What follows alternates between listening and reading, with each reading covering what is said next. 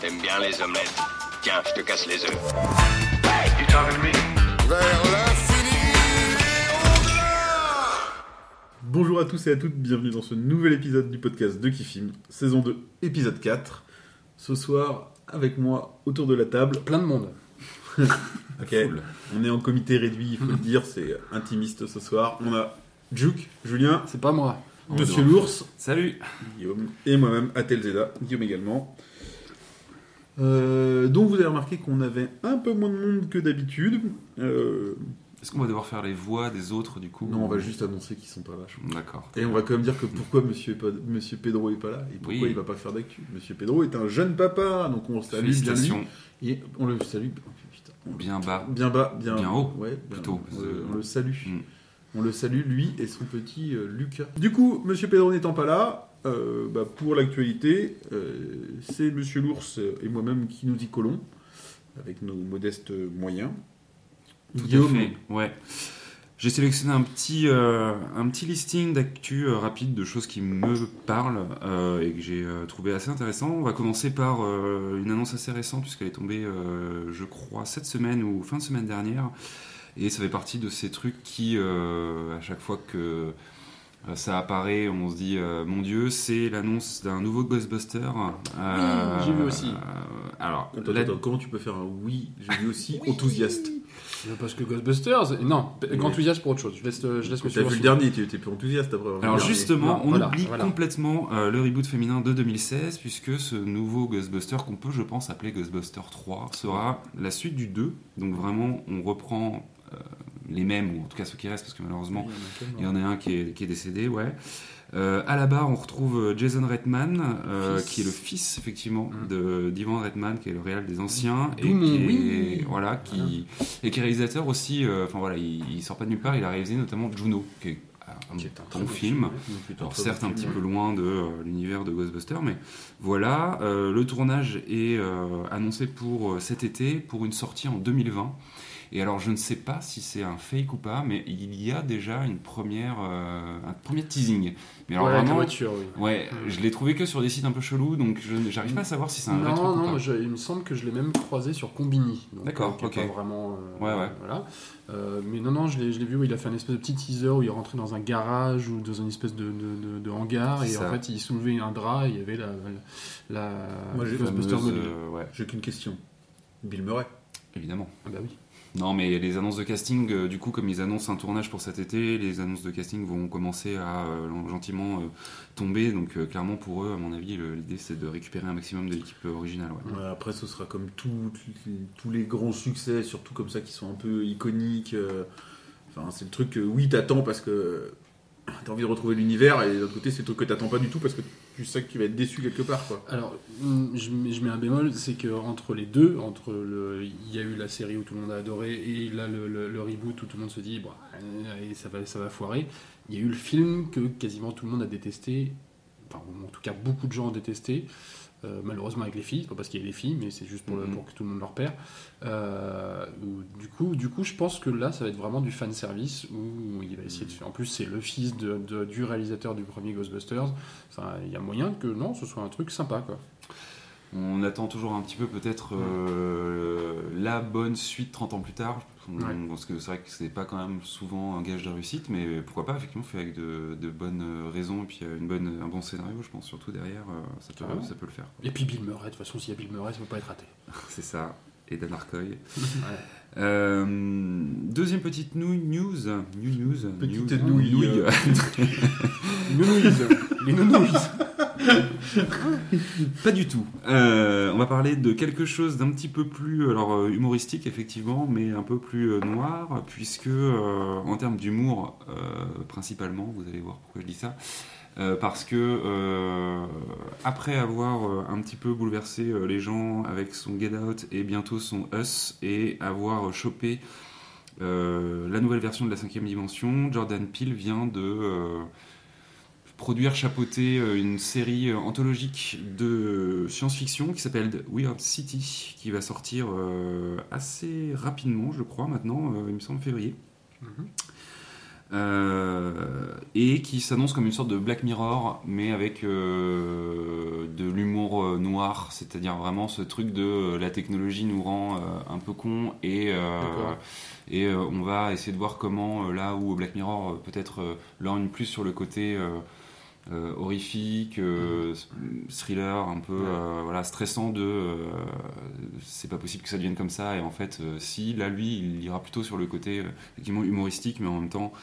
Euh, L'humour est aussi une bonne manière de euh, bah, montrer un peu les absurdités de la société et de la technologie. Quoi.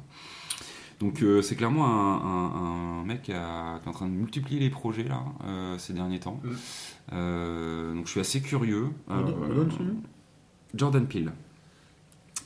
Euh, avec euh, du coup un gros gros casting euh, voilà, vous pourrez retrouver sur internet, je n'ai pas fait la liste histoire d'être rapide, mais on retrouve notamment dedans pour l'anecdote Mark Hamill, donc l'éternel Luke Skywalker, qui du coup continue, mine de rien, de reprendre un peu le chemin des plateaux suite à son retour dans Star Wars, mais aussi un peu dans d'autres séries, on l'avait vu notamment dans The Flash. Euh, donc voilà, pourquoi pas à suivre. Euh, et j'enchaîne puisqu'il y a un lien avec euh, les premières images qui sont qui ont atterri fin d'année dernière ou début de cette année de la série préquelle Dark Crystal. Dark Crystal, c'est quoi? C'est un film des années 80, 82 exactement, où on était vraiment à l'âge d'or du practical effect. C'est-à-dire que c'est un film avec que des marionnettes. Euh, c'est, euh, ça a été euh, co-créé par Frank Oz, à qui on doit euh, notamment Yoda.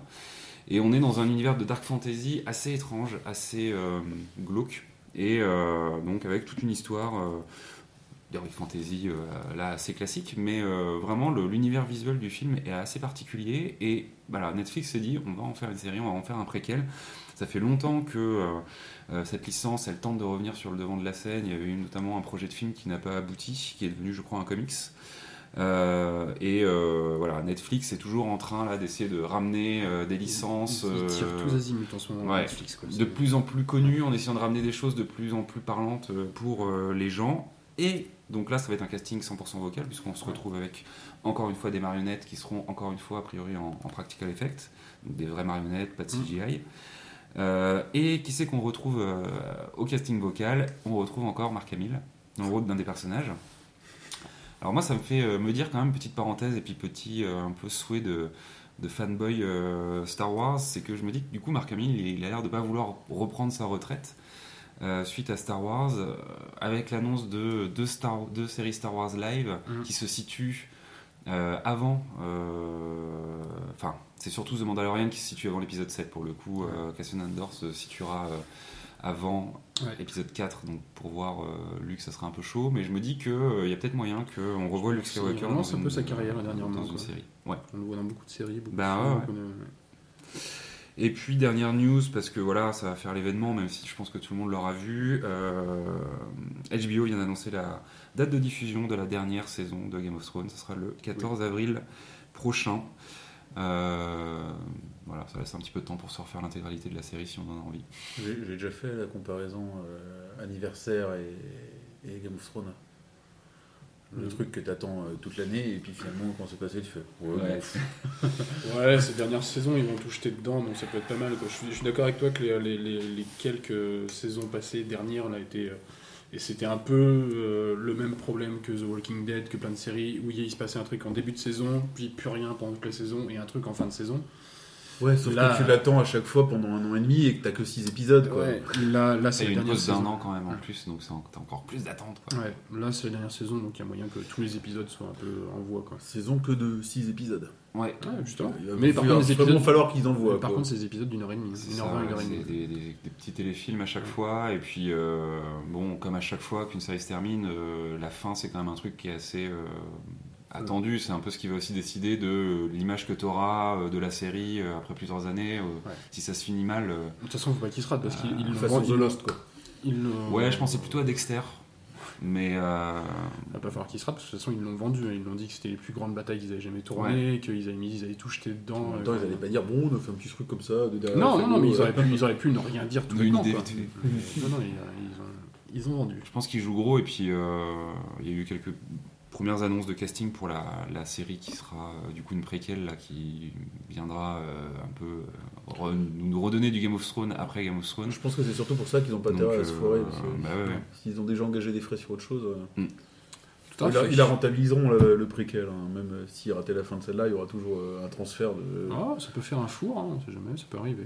Mais bon, ça, ça part bien. Ça dépend de l'échelle, un four à l'échelle de Game of Thrones, quoi, mais ça peut être difficile comparé à d'autres séries euh, en termes d'audience, quoi. Effectivement. Euh, pour ton tour des news, c'était ça? Oui, Et ben, euh, donc moi je vais faire, alors je vais faire une petite actualité en retard, parce que euh, ce week-end, donc euh, là on est euh, le mardi 22, donc euh, dimanche 20 janvier, euh, se tenait euh, la deuxième ça édition. vous donne une idée du temps qu'on met à les, à les faire paraître. Ah, je devrais pas le dire. Euh, donc avait lieu la deuxième édition du festival Rennes en jeu, qui est donc un festival de jeux de société à Rennes. Euh, L'année dernière, ils avaient fait euh, 3300 entrées, alors qu'ils espéraient euh, difficilement atteindre les 3000, donc ils, ont- ils avaient explosé leur objectif. Et cette année, ils ont fait plus de 5000. Mm. Donc euh, bon, ils avaient ce coup-ci un peu anticipé le truc, mais euh, pour vous dire que bon, c'est un festival qui est sur une, une super lancée, sachant qu'ils sont aussi sur un secteur qui est porteur, le jeu de société, euh, en ce moment.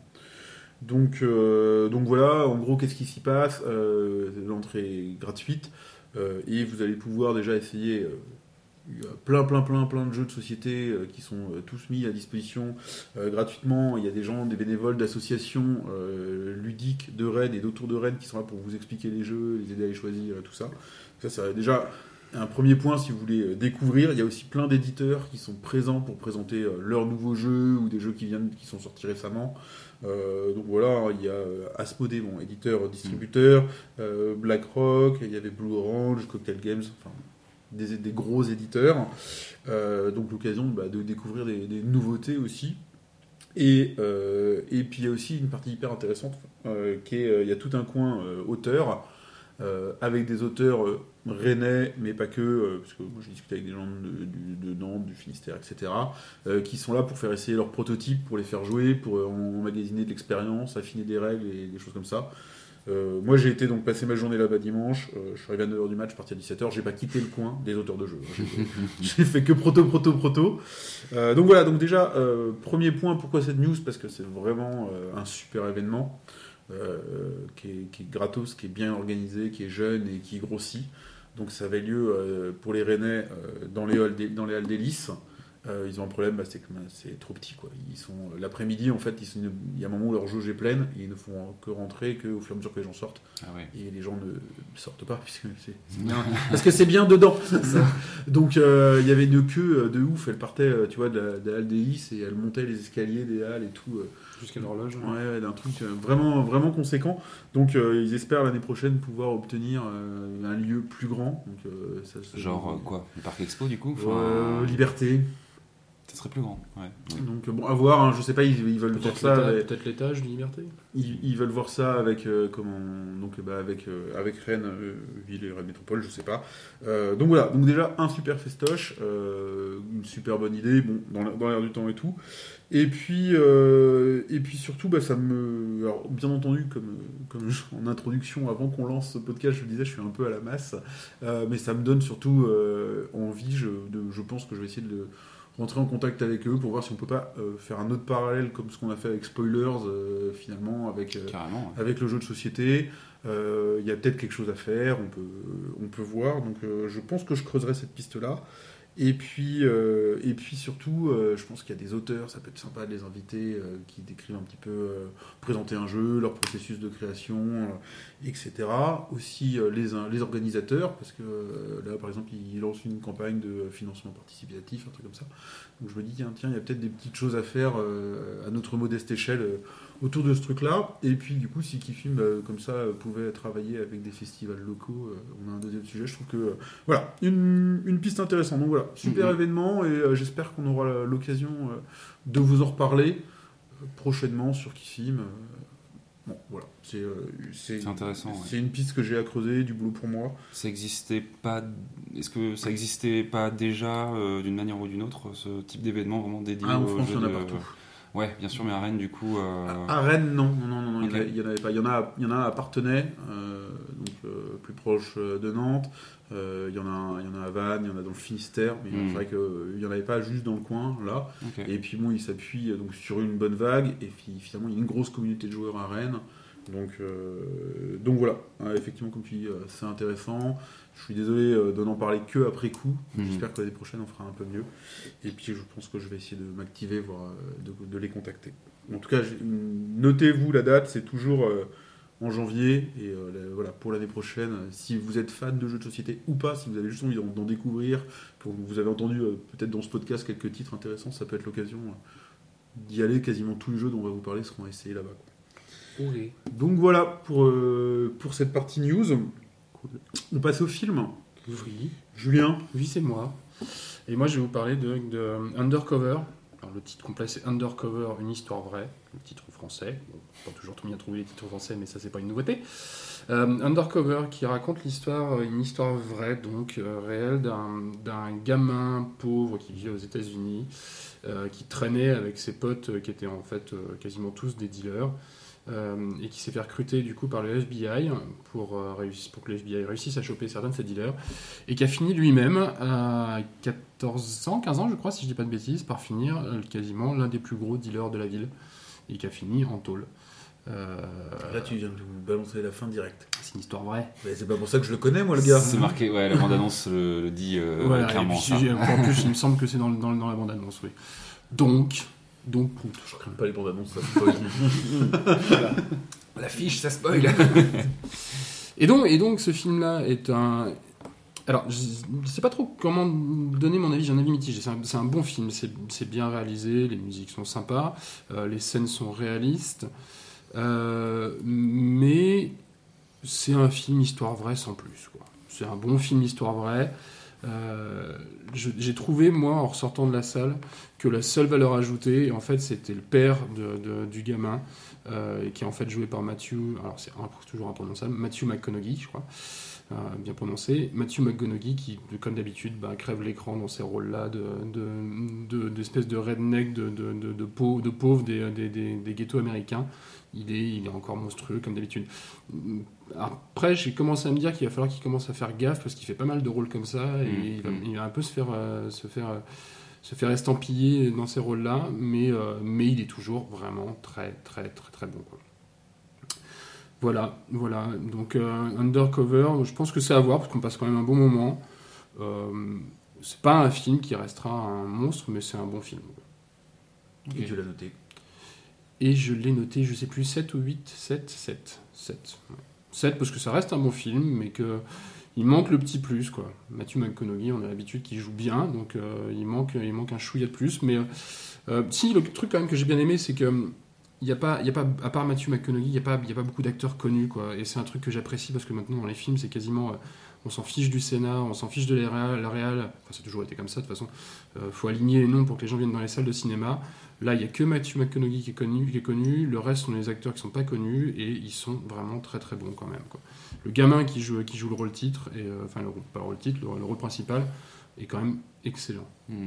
Parce que dans les bandes annonces que j'ai vu que ça, mais je, trouvais cool comme parti pris, c'est que euh, il a vraiment une tête d'ado, quoi. Ouais. C'est-à-dire qu'ils Ouais. n'ont pas pris un mec. Bah, ils ont pris a- un ado qui ressemblait un peu quand même au vrai, au vrai. euh, je crois que ouais. j'ai bouffé son nom.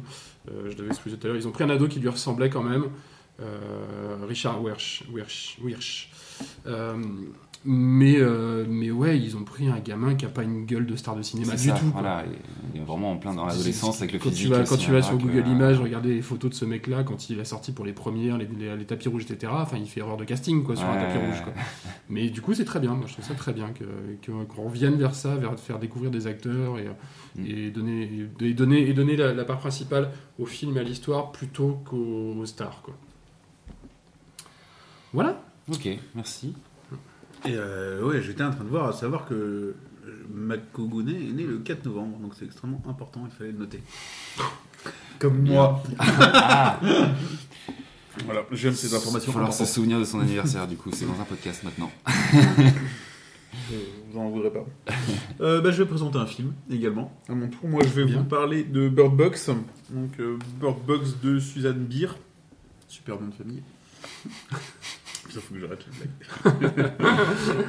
Une production Netflix, donc avec Sandra Bullock et- et- dans le rôle principal et John Malkovich dans un des seconds rôles. Ah, Ouais. Ouais. Et euh, d'autres acteurs euh, moins connus. Donc, euh, donc voilà, encore une, une prod Netflix, j'en ai regardé beaucoup ces derniers temps. Enfin, beaucoup. Ils sont productifs de toute façon. Mhm. Donc voilà, sur une durée de 124 minutes, on est sur un film, il est classé épouvante horreur. On est, euh, on est dans la mode de ces films euh, d'horreur où il manque un. où, on perd, où les, enfin, les protagonistes perdent un sens. Il y avait eu, euh, Ah oui. il y avait eu Sans un bruit, dont on avait déjà parlé dans un Mhm, podcast. mhm. euh, où voilà, fallait pas faire euh, le. Enfin, là, il perdait pas de sens, mais il fallait voilà, faire très attention. Il fallait pas faire le moindre bruit euh, parce que sinon les méchantes créatures venaient vous tuer. Donc là, dans Bird Box, euh, en fait, il faut pas voir. Si, si on voit, on ne sait pas. on le- voilà. Si on voit, si on regarde, on devient en fait les personnes a priori euh, les, enfin, les, les- voilà, les, gens deviennent euh, fous euh, directement et en fait se suicident Mm. dans la minute. Donc ça a tendance à décimer une grosse partie euh, de, de l'humanité. Et donc voilà, on va suivre donc Sandra Sandra Bullock qui sur un scénario en deux temps, euh, un temps présent, un temps passé, qui, et puis les deux les deux sont Ouais, s'alternent. Il y a un ping-pong entre les. euh, Euh, voilà, euh, donc Sandra Bullock qui forcément survit. Dans le temps présent, on voit qu'elle est sur un lieu où elle est a priori en sécurité, vraiment dans un futur un petit peu directement on le voit, puisqu'elle est dans un futur un peu, enfin dans un présent éloigné du passé, puisqu'elle a des enfants, alors que quand on dit Y dans le premier ping-pong, on voit qu'elle est enceinte. Donc ça donne la, la temporalité entre les deux de étapes. Voilà. Donc on voit qu'elle est dans un lieu euh, sûr, mais qu'elle veut aller dans un lieu a priori encore plus sûr. Et alors que dans le passé, en parallèle, on va découvrir en fait euh, bah, le, le jour 1 Ouais, en gros euh, de, de cette catastrophe. Mm. Euh, c'est pas du tout, non, c'est pas du tout un mauvais film, c'est même un, un plutôt bon film. J'ai été vraiment bien sur, bien agréablement surpris. On est vraiment tenu en haleine. Il y a des vrais moments de suspense et, euh, Ouais. et de pression qui sont, euh, qui sont, c'est bien mené quoi. Euh, cette double temporalité avec le ping-pong entre les deux marche très bien. Donc voilà. Avis général, vraiment une prod propre. Sandra Bullock est super convaincante. comment, enfin, elle, elle joue, elle joue bien. Sur son, sur son jeu d'actrice, il n'y a rien à dire.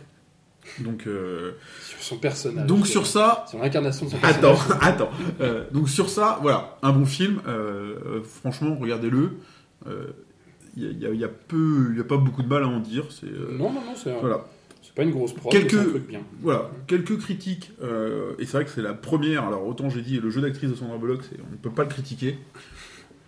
Par contre, il faudrait qu'elle accepte qu'elle a plus de 50 ans Elle a 54 ans, exactement. et que bon, la boîte botox- botoxée de partout, c'est pas très crédible. Et elle fait pas jeune maman de 35 ans, quoi. Hmm. Donc ça c'est un petit peu pénible. Euh, cette génération d'acteurs, et moi c'est- j'ai ça et l'autre que j'ai en tête c'est euh, comment il s'appelle euh, Travolta qui me sort par les trous de nez également avec ses cheveux réimplantés. Euh, Il y a une génération d'acteurs là, qui n'arrive pas à, à- à accepter qu'ils ont vieilli.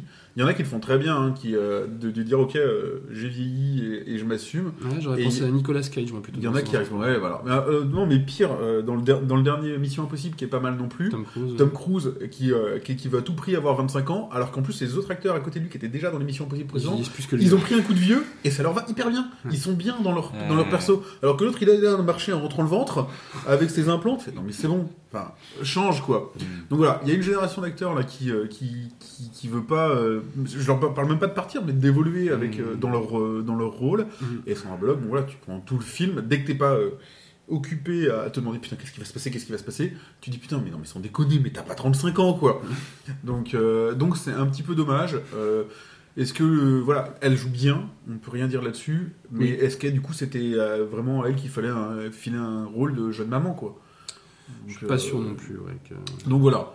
Puis ça se voit euh, malheureusement euh, quand même. euh, bah, la- ouais, le botox ou les choses comme ça. euh, Ouais, ça se voit qu'elle elle- elle a le visage. Alors, elle est Bah, assez. elle- tombe.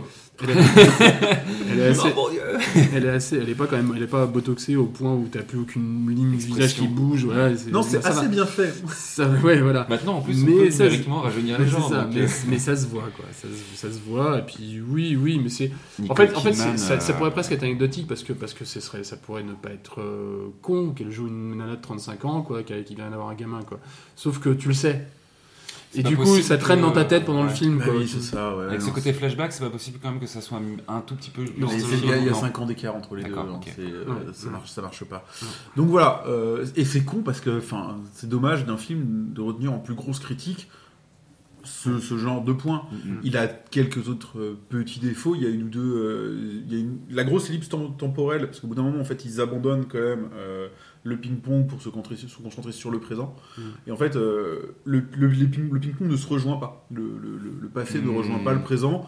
On garde un trou de, je sais pas, euh, enfin, je Pas voulais dire. chose. C'est le jour 1 en gros, euh, jour 1, enfin c'est la première semaine le, passé, alors que le, le, présent se concentre finalement sur euh, 24 heures ou 48 Quand heures. tu dis que ça se touche pas, moi je trouve que la, la- la- quand, Bah, il y a on a, 5 quand, ans. hein. quand on a. Ouais, mais non, mais les 5. Ouais, non, non, mais ça, ça se touche parce que. Enfin bon, après on va être obligé de rentrer dans le scénario et de dire ce qui se passe, mais, Mm. euh, mais, euh, mais ça se touche. La partie passée, la partie, la partie future, euh, le début de la partie future, c'est vraiment la fin de la partie passée, quoi. On a une ellipse de 5 ans parce que parce que parce qu'on voit pas, Oui, grandir, on- voit pas grandir les gamins, etc. D'accord, en fait, mais c'est pas la, c'est pas la durée en fait qui me gêne, c'est que il n'y a, a- y a pas de passage euh, scénaristique entre le passé et le présent. C'est-à-dire que le passé s'arrête euh, sur une série d'événements et le présent euh, a lieu dans un autre endroit. Mhm. Donc forcément, entre les deux, alors s'est forcément, passé il y a quelque 5 ans, mais hein. c'est passé quelque chose d'assez conséquent pour qu'ils aient construit un autre mode de vie, et là-dessus, t'as aucune information.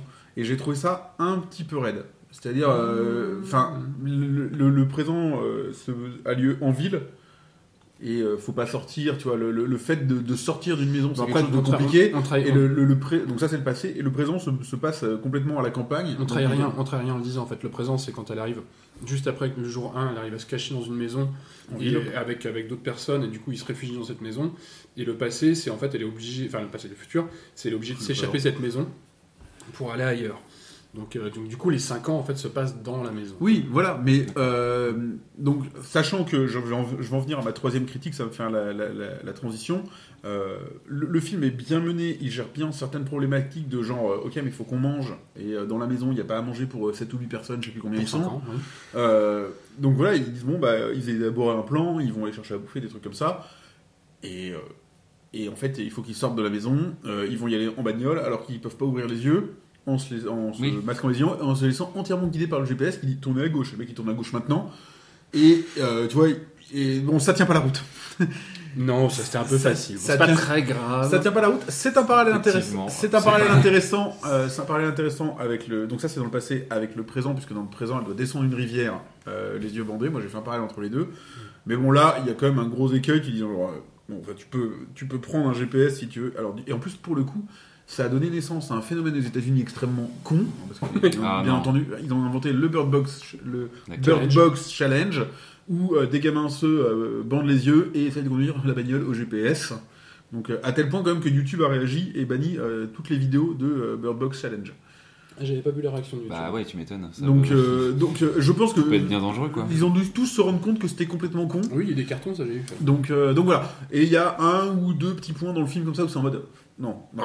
je- je- c'est intéressant de, de- de faire des trucs les yeux fermés, mais euh, prendre ta bagnole pour, traverser trois quartiers, non, vraiment non. Bon, c'est pas après, c'est pas rédhibitoire. Non, c'est une scène, c'est une, une scène. Euh, point, autre point hyper positif de ce film qu'il faut noter, euh, c'est John Malkovich, Ouais. qui est excellent.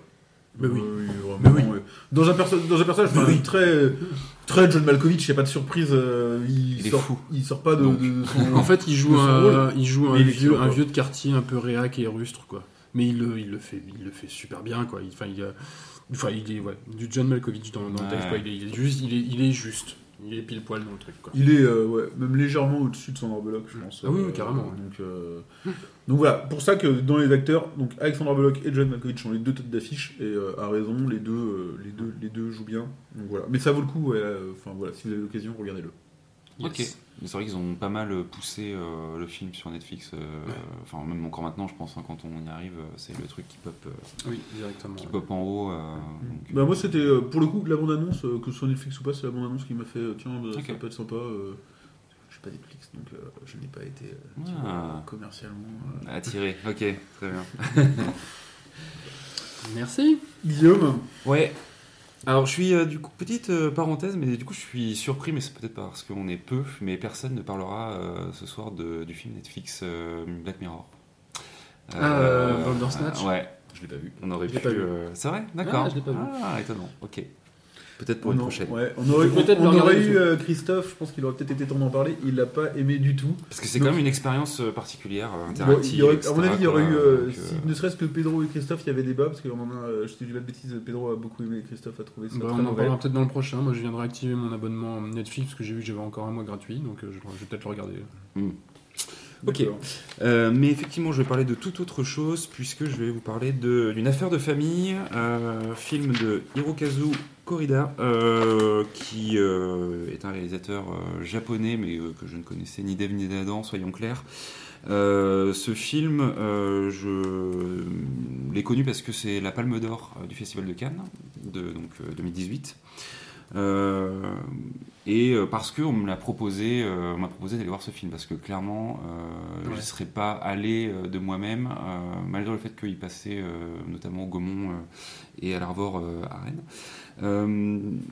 Pour recontextualiser entre guillemets, euh, moi, mon rapport avec le cinéma japonais, il est un peu classique, c'est-à-dire que j'ai regardé des films d'animation, euh, des Ouais. studios euh, Ghibli en, par- en particulier, j'ai vu les Battle Royale, je connais un petit peu Takeshi Kitano de loin, euh, The Ring, voilà, ce genre de ça. voilà, un petit peu quelques petites, quelques petites étrangetés du genre Visitor Q.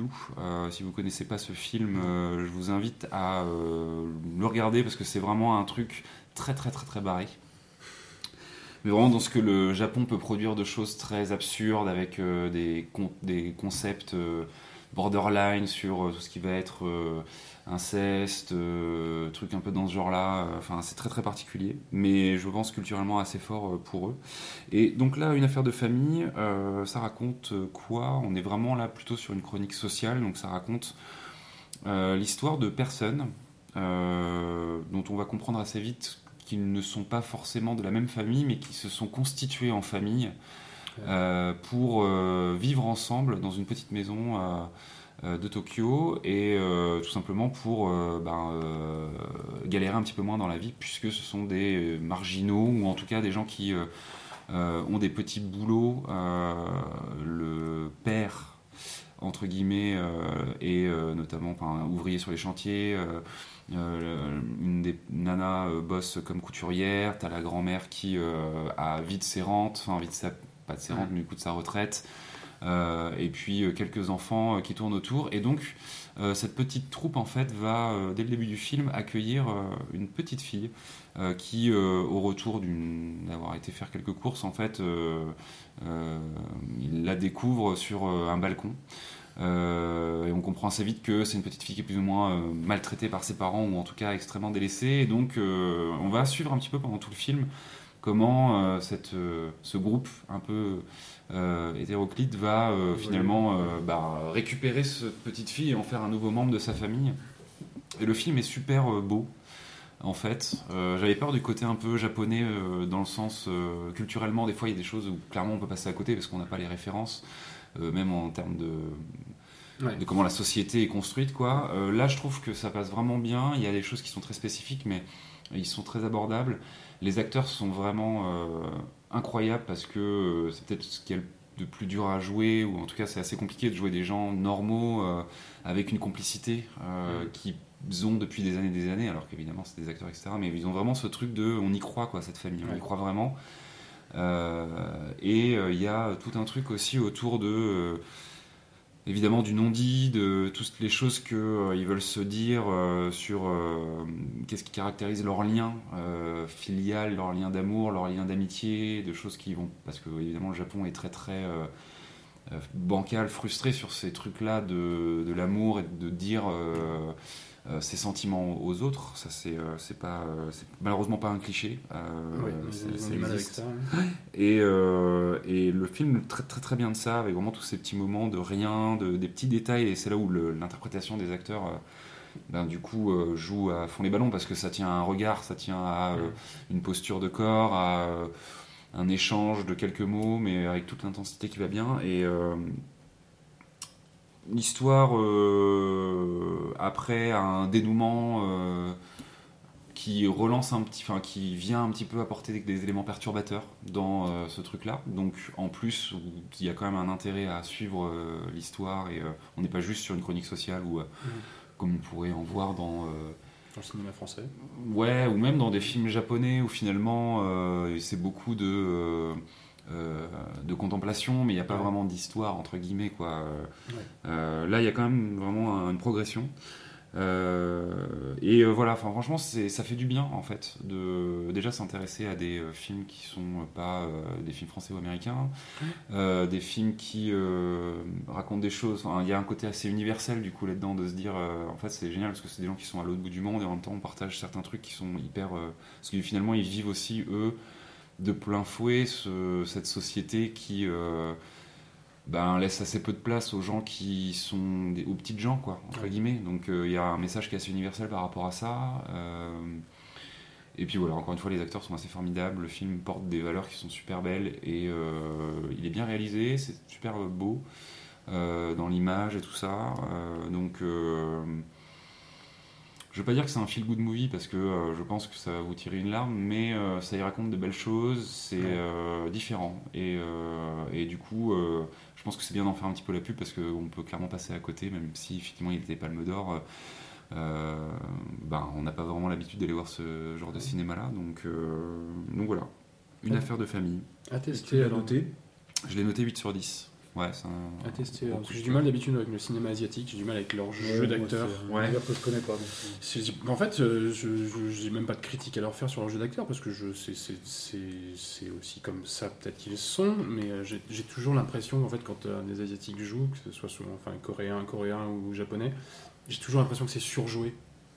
Tout est, tout- toutes les émotions sont multipliées par 10 et du coup ça me heurte la rétine un peu quand Mhm. je les regarde jouer quoi. Mais, euh, mais pourtant il y, a des- il y, y a des pépites à voir dans le cinéma asiatique donc. euh, Ouais, j'ai pas eu ce sentiment-là. Je, je les Mm. je les ai trouvés assez en retenue, justement. Euh, c'est assez drôle quand même. Euh, Notamment le personnage masculin, bah, qui est le seul de la troupe. Il a ce rôle un peu de, de clown pour la famille. Euh, Enfin, c'est vraiment le cliché du, du mec un peu loser, mais qui fait marrer les gens. Et même lui, il est pas dans les, la, la surenchère, je trouve. Donc, euh, Ouais, ouais. Bah après, en plus, c'est le. Enfin, je sais pas, je j'ai pas, j'ai pas envie de faire du, du- du racisme, mais, Mhm. mais c'est un peu peut-être leur nature aussi, parce que par exemple, quand tu vois un patron d'entreprise euh, s'excuser aux, aux forces d'information parce, qu'il a, parce que des employés ont été virés, bah, il s'excuse pas une fois, quoi. Il, dit- Ouais, il dit ouais, pardon ouais. 45 fois dans la vidéo, quoi. Donc c'est aussi peut-être eux qui sont comme ça, d'être, euh, dès qu'ils expriment quelque chose, d'exprimer vraiment beaucoup. beaucoup. Mhm. Donc euh, voilà, moi ça me choque un peu, mais, euh, mais, euh, mais j'en suis le premier désolé, parce que je suis sûr que je rate des trucs, quoi. Donc, euh, Ouais, moi je connais pas, euh, pour ainsi dire, le cinéma japonais, parce que même les. J'ai enfin, j'ai quasiment rien vu. J'ai vu ceux sur l'histoire de flics là, qui sont hyper violents. là. Old Boy, non, non, c'est pas Old Boy, non, c'est pas Euh, Old Boy, euh, alors, il y a eu un 2. Ah après. non, Infer- Interna- Infernal Affairs ou un truc comme Ouais, ça. je sais plus. Après, Enfin, bref. effectivement, euh, Et attention à euh, ouais, le- le cinéma hongkongais, le cinéma Ouais, coréen, ouais, le cinéma c'est japonais. Moi, je suis pas assez spécialiste je- de ça. bref, pour, je n'y connais euh, rien. Mais euh, bah, je, je vais regarder. Je, euh, je vais regarder parce qu'après tout. euh, Apparemment, il y a quand même des films assez fous, effectivement, notamment dans le cinéma coréen. Euh, Hongja, je crois, euh, qui est dispo sur. Netflix. Ouais, là je l'ai vu. Pedro, là, il on en a parlé. on en a dans un Il en a podcast. pas déjà parlé, je sais plus s'il en a parlé, mais je sais qu'il a aimé. Moi, j'étais, je sais que j'avais une légère déception. Je l'avais Ouais. regardé, mais parce que Pedro me l'avait très bien vendu.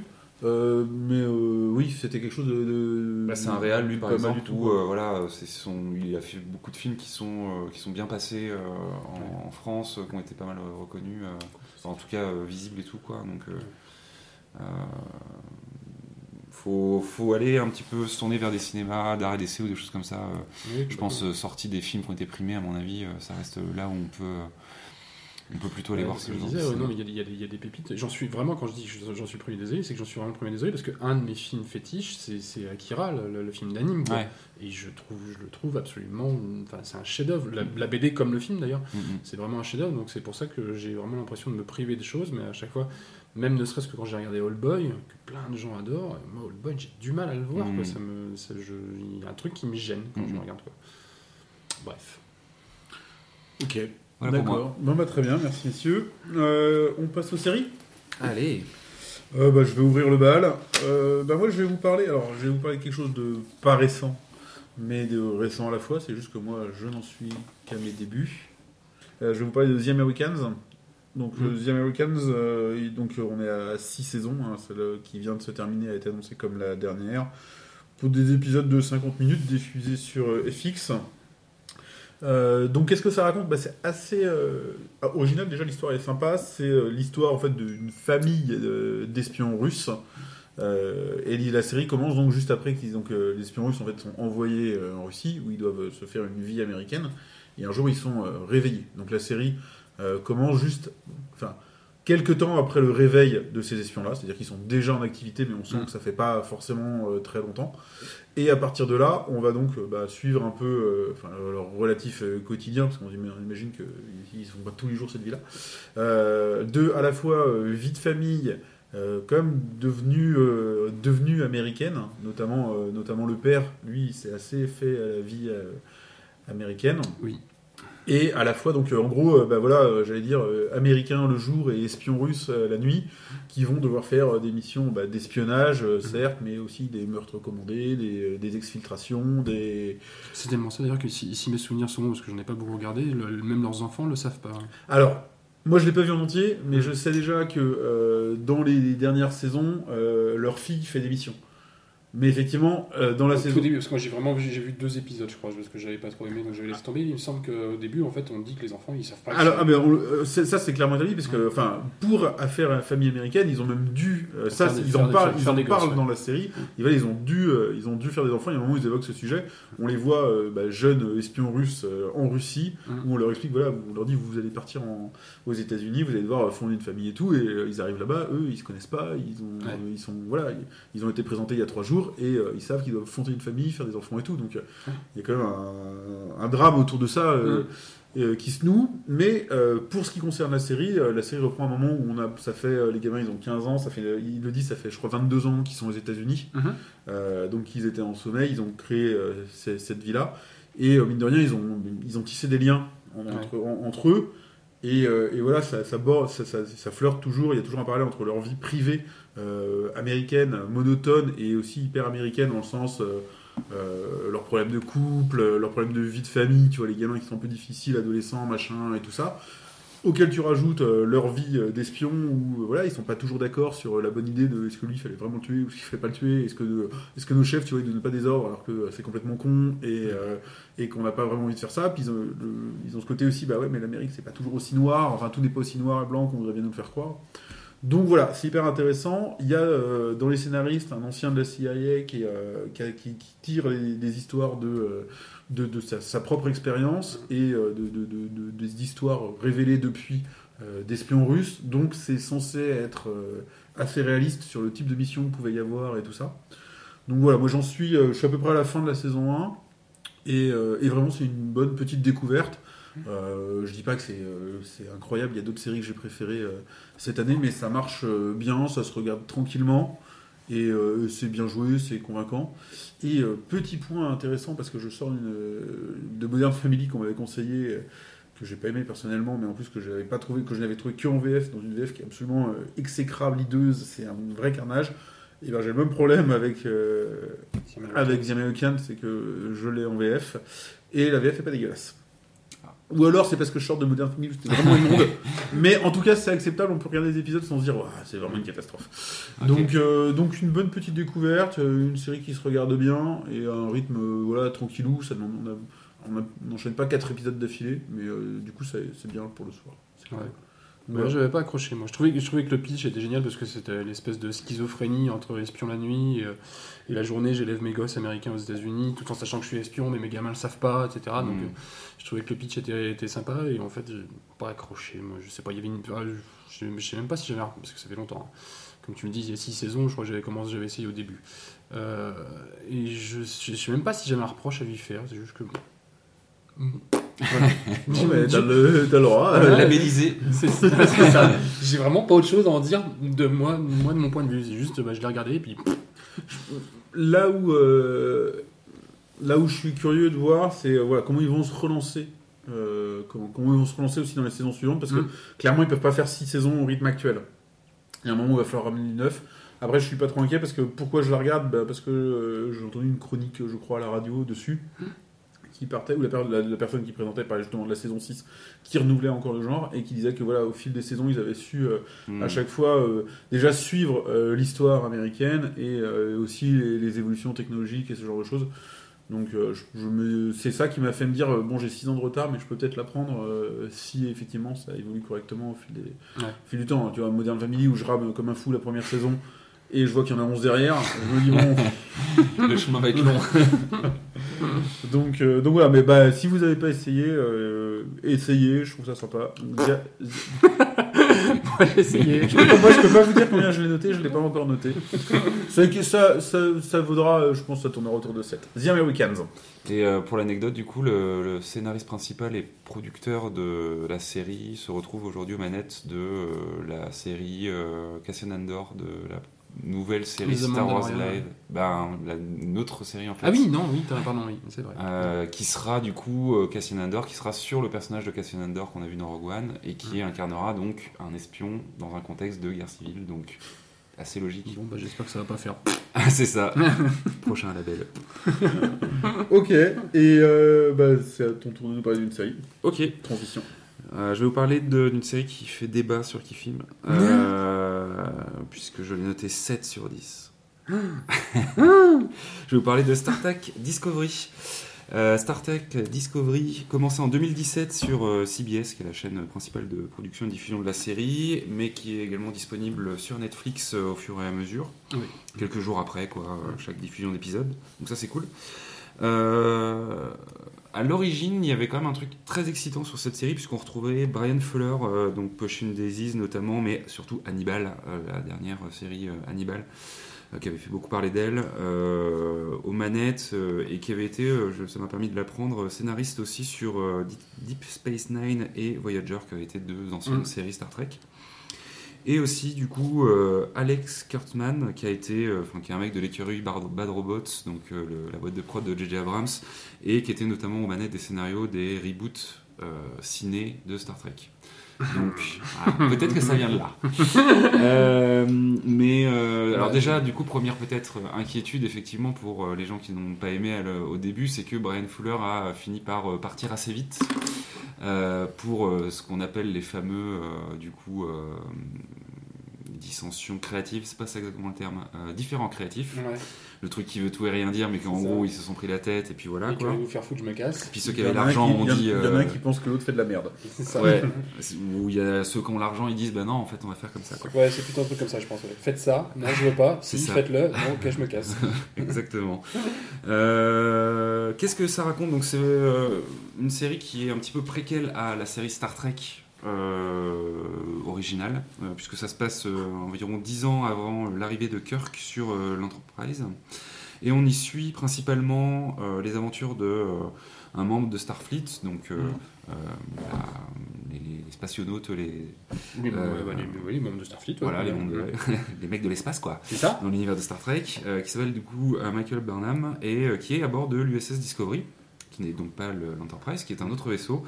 Un vaisseau qui a la particularité de propos, enfin d'avoir une technologie qui lui permet en fait euh, de faire des voyages dans l'espace plus rapides que euh, des voyages euh, de l'hyper. euh, Ouais, parce que c'est ça en fait dans, dans- les, dans les différents dans les différents vaisseaux qu'il y a dans Star Trek en fait tous voyagent à la vitesse de la lumière, Voilà. enfin replient l'espace, mais en fait lumière, certains certains le replient plus plus vraiment plus vite que d'autres quoi. Ouais. Je crois même que sur internet si tu tapes ça c'est facile de trouver en fait t'as même des échelles entre chaque vaisseau lequel va le plus vite etc.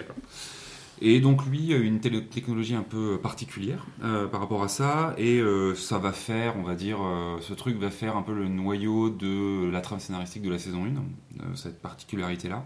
Ouais. Euh, alors moi j'ai découvert du coup euh, quand la saison 1 a commencé, euh, et là j'en parle euh, parce que la saison 2 vient de commencer euh, là, cette semaine avec le premier épisode euh, et euh, parce que à la base bah, j'étais un petit peu en manque de séries avec des vaisseaux dans l'espace hein, tout simplement. Euh, j'ai loupé un peu le coche de The Expanse que j'ai pas du tout regardé. What? Euh, J'ai Il va se essayé faire tabasser, le pauvre. Lost in Space, Lost in Space sur Netflix, qui est loin d'être une réussite, que j'ai quand même regardé, euh, absolument dégueulasse, que j'ai quand même regardé de bout en bout, mais qui est vraiment pas terrible. T'as plus de courage que moi. Euh, et surtout parce que j'arrivais pas à me remettre tout simplement de Battlestar Galactica, qui, malgré une fin contestable, avait été quand même un gros gros coup de cœur de ces dernières années. Donc, je m'étais dit, bah, Star Trek, j'ai jamais été très fan. moi, je suis plutôt Team Star Wars. Là, ça a l'air quand même joli, et puis pourquoi pas. Voilà. Ouais. Euh, et alors, effectivement, la saison 1, c'était laborieux. J'ai aimé le côté visuel. Euh, je trouve que quand même, c'est une série qui, en termes de production et visuellement, je parlerai pas de réal, mais visuellement est quand même assez léché et assez sympa. Ils ont mis les moyens. ça Voilà, ils ont mis les moyens. Il y a des acteurs sympas dedans. Euh, moi, j'ai complètement redécouvert euh, l'actrice principale qui jouait euh, le rôle de Sacha dans Walking Dead, Ouais. euh, que je pouvais plus blairer dans Walking Dead, et qui, je trouve, dans Star Trek, euh, a une proposition qui est un peu différente. Je suis en train de faire des tranchées avec mes ongles dans la ça. table parce que j'ai- elle m'a gonflé des- au bout de deux épisodes, je crois. ok, d'accord. Mais pire que. Mais elle a comme un rôle un peu de voilà de nana. euh, Oui, ça a peut-être- de son rôle aussi, ouais. euh, Un peu un peu efficace, un peu effectivement je sais tout aussi bien intellectuellement que physiquement. C'est vrai qu'elle a ce côté-là et puis peut-être qu'elle prend des risques un peu euh, insensés, mais. Euh, et on retrouve quand même aussi des acteurs, euh, voilà, euh, des acteurs connus. Il y a notamment Jason Isaac, si je me trompe pas, qui jouait le rôle Mm. de euh, euh, du père Malfoy dans Harry Potter, mais qu'on a vu dans plein plein d'autres choses. Que Oui. c'est un, acteur que j'aime bien, moi. Euh, qui a toujours ce truc un peu de euh, méchant, mais un peu fragile, un peu sensible. Enfin, il arrive souvent à jouer sur ces deux tableaux de Oui. quelqu'un qui a quand même du charisme, mais qui peut vite avoir un pan de sa personnalité un peu chelou, un peu fou, un peu bizarre. Quoi. Mm. Bref. Je me suis accroché, clairement. Il y a plein d'épisodes dans la saison 1 qui te font dire vraiment pas terrible. T'as le. Il y, a, mais il y a aussi beaucoup de choses qui sont intéressantes. Les antagonistes de la saison 1, c'est euh, du coup les Klingons, qui sont la race emblématique de Star Trek. Où là, il y a eu un peu ce truc où ils avaient vendu à la base le fait de dire on va vous développer un truc un peu à la Game of Thrones avec des castes de Klingons différentes qui se font un peu la guerre entre eux, qui ont vraiment des cultures différentes, qui sont très euh, voilà, euh, ça va être très riche, très euh, très particulier, très recherché. En fait, pour reprendre Tom, pas du tout. Clairement, ça devient des antagonistes. Clair. Ils te font des nœuds scénaristiques de trucs. Ah, oui, ils non, te sacrifient un, un méch- le méchant principal du début, en fait, qui est un- une sorte de gros badass euh, Klingon, disparaît assez vite de l'histoire pour le retrouver plus tard sous une forme qui est vraiment ratée. Enfin, voilà, il y a plein de choses qui ne vont pas, mais moi je me suis accroché parce qu'il y avait ce truc effectivement de plaisir coupable, de il y a des vaisseaux, c'est cool, il y a des concepts de, de- de science-fiction, et puis euh, j'ai envie d'avoir un petit peu aussi du, du Star Trek pour peut-être me donner envie de voir le, le reste, quoi. La saison de commence. Je fais juste Ouais, une, vas-y, une vas-y. par- une parenthèse. Est-ce que tu as déjà vu du coup les, les Star Trek originaux? Je n'ai vu aucune des séries. Ok. Donc, euh, même si euh, je suis intéressé par euh, le lore, euh, j'ai vu comme tout le monde euh, tous les trucs avec euh, du coup Picard, Ouais. dans, enfin voilà, toute, les, toute la culture un peu web qu'il y a autour de, de son personnage, parce qu'il y a beaucoup de mèmes qui Ouais. sont issus de ce mec-là, etc. Euh, mais j'ai rien vu encore, sachant que je crois que toutes les séries originales sont sur Netflix également aujourd'hui. Oui, c'est possible. ouais. Donc je pourrais, mais j'avoue que le côté pour le coup très old school me rebute un petit peu pour l'instant. Ouais, alors con- concrètement, oui, je pense que avoir. je, je pense que quand on les a vus gamins, c'est fondateur comme truc. Je pense que les revoir maintenant, euh, les revoir maintenant, c'est peut-être un peu compliqué. Mais du coup, euh, la- le corollaire, c'est que moi qui. J'ai vu- quelques Deep Space, Deep Space Nine, enfin, j'ai pas vu les, les reboots beaucoup, j'ai vu vraiment la, la- la série originale. Et j'ai été marqué par ça, et du coup, à cause de ça, je peux pas aimer Discovery. Quoi. Hmm. Je peux pas aimer Discovery parce que pour moi, euh, t'as Star Wars. Star Wars, c'est un monde, c'est un monde complexe avec plein de vaisseaux, plein de, plein d'histoires partout. Euh, et Star Trek, Star Trek pour moi, c'était de la découverte. C'est-à-dire qu'à chaque épisode, du coup, c'est même pour ça que ça aussi, ça a bien vieilli maintenant. Si on les revoit maintenant, c'est que chaque épisode, il y avait une nouvelle planète ou, euh, ou une nouvelle population, un nouveau truc, et c'était une petite histoire. Et c'était vraiment la découverte, quoi. C'était vraiment un vaisseau qui parcourt. Bah, d'ailleurs, en plus, normalement, c'est ça l'essence de Starfleet, c'est parcourir l'espace pour découvrir d'autres d'autres trucs, quoi. Et dans les films, et dans Discovery, tout ça, c'est complètement passé à l'as. Il n'y a plus de découverte, rien du tout. C'est de la baston, comme dans n'importe quel, euh, n'importe quel blockbuster de base, et du coup, moi, je, je coince complètement, quoi. Ça me, ça m'exaspère. ce- On est clairement dans du feuilletonnant où euh, Ouais. il y a une histoire et, euh, et voilà quoi. Et, euh, et si avec ça, si, avec ça, j'aurais pu pardonner ça à Discovery, parce qu'on peut se dire aussi qu'au bout d'un moment, bah, Star, Star Trek peut évoluer vers autre chose que de la, dé- de la découverte de l'espace et de monde et de population et de et d'espèces, etc. Mais le problème, c'est que la saison 1, c'est- elle, est- elle est chiante. Il y a des longueurs de dingue, des épisodes entiers où ils parlent pour ne rien dire, où ça Mm. part de nulle part, ça n'arrive nulle part leur discussion. Enfin, c'est. oh, je, je me suis, je me suis emmerdé, mais euh, d'ailleurs, que- je crois que ce que j'ai mis dans ma critique euh, sur Kifim, c'est que j'ai arrêté de la, la regarder parce que je- j'allais me taper, j'allais me taper, taper un, un cancer de l'emmerdement, quoi. C'était. euh, je n'y arrivais plus, je poussais hein, parce que, parce que Star Trek j'aime beaucoup, même si en plus je suis plus Star Wars, j'aime beaucoup, que j'ai- j'étais en manque de SF comme toi, mais, euh, mais, mais trop chiant, quoi. Hmm. Beaucoup trop chiant, quoi.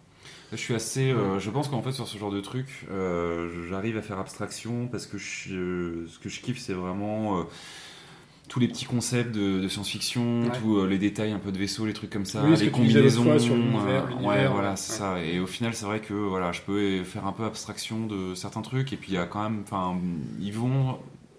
Ils se barrent pas mal. euh, euh, loin à un moment donné quand même dans la saison 1 sur euh, voilà, le moteur du vaisseau, il impose un, concept qui euh, va vraiment être développé après dans la série, qui donne un truc un peu marrant, mais je crois que d'ailleurs il avait été euh, abordé dans d'autres séries Star Trek, mais je vais pas en, dire plus parce que ça spoil quand même un gros truc, mais euh, bon voilà, j'avais trouvé qu'il y avait euh, du, il y avait des choses à se mettre par rapport à ça, à ce côté costume, vaisseau, Ouais. machin, truc, concept de SF. Le donc plutôt plaisir coupable peut-être. Euh, le l'épisode 1 de la saison 2 euh, du coup ben a l'air de se débarrasser un peu de la saison 1 dans le sens où euh, c'est comme une sorte de nouveau départ, j'ai l'impression. Euh, Oula, il y a plein de gens qui nous ont dit, qu'ils se faisaient chier en regardant notre série, on Ouais, changer le truc, C'est ça, je pense. Ouais, et puis, euh, je crois qu'il y a eu euh, quasiment un an euh, de battement. Il ah Non, peut-être pas. Non, c'était Ah, l'année dernière. Non, c'était l'année dernière. possible.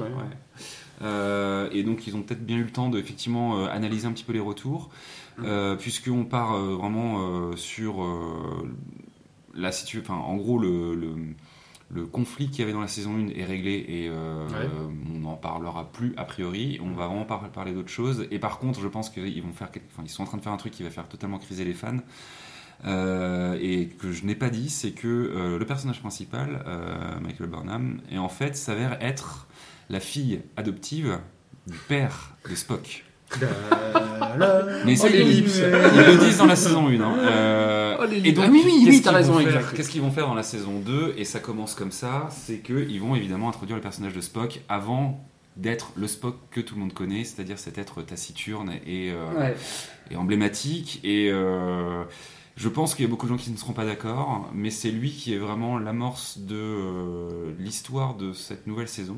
Ouais. Il va être un peu le. Le MacGuffin, je pense. Mais c'est un, c'est un gros challenge, hein, parce que Spock, Ouais. euh, Spock dans l'univers de la SF, c'est aussi fort que Dark Vador, que... enfin, C'est ça.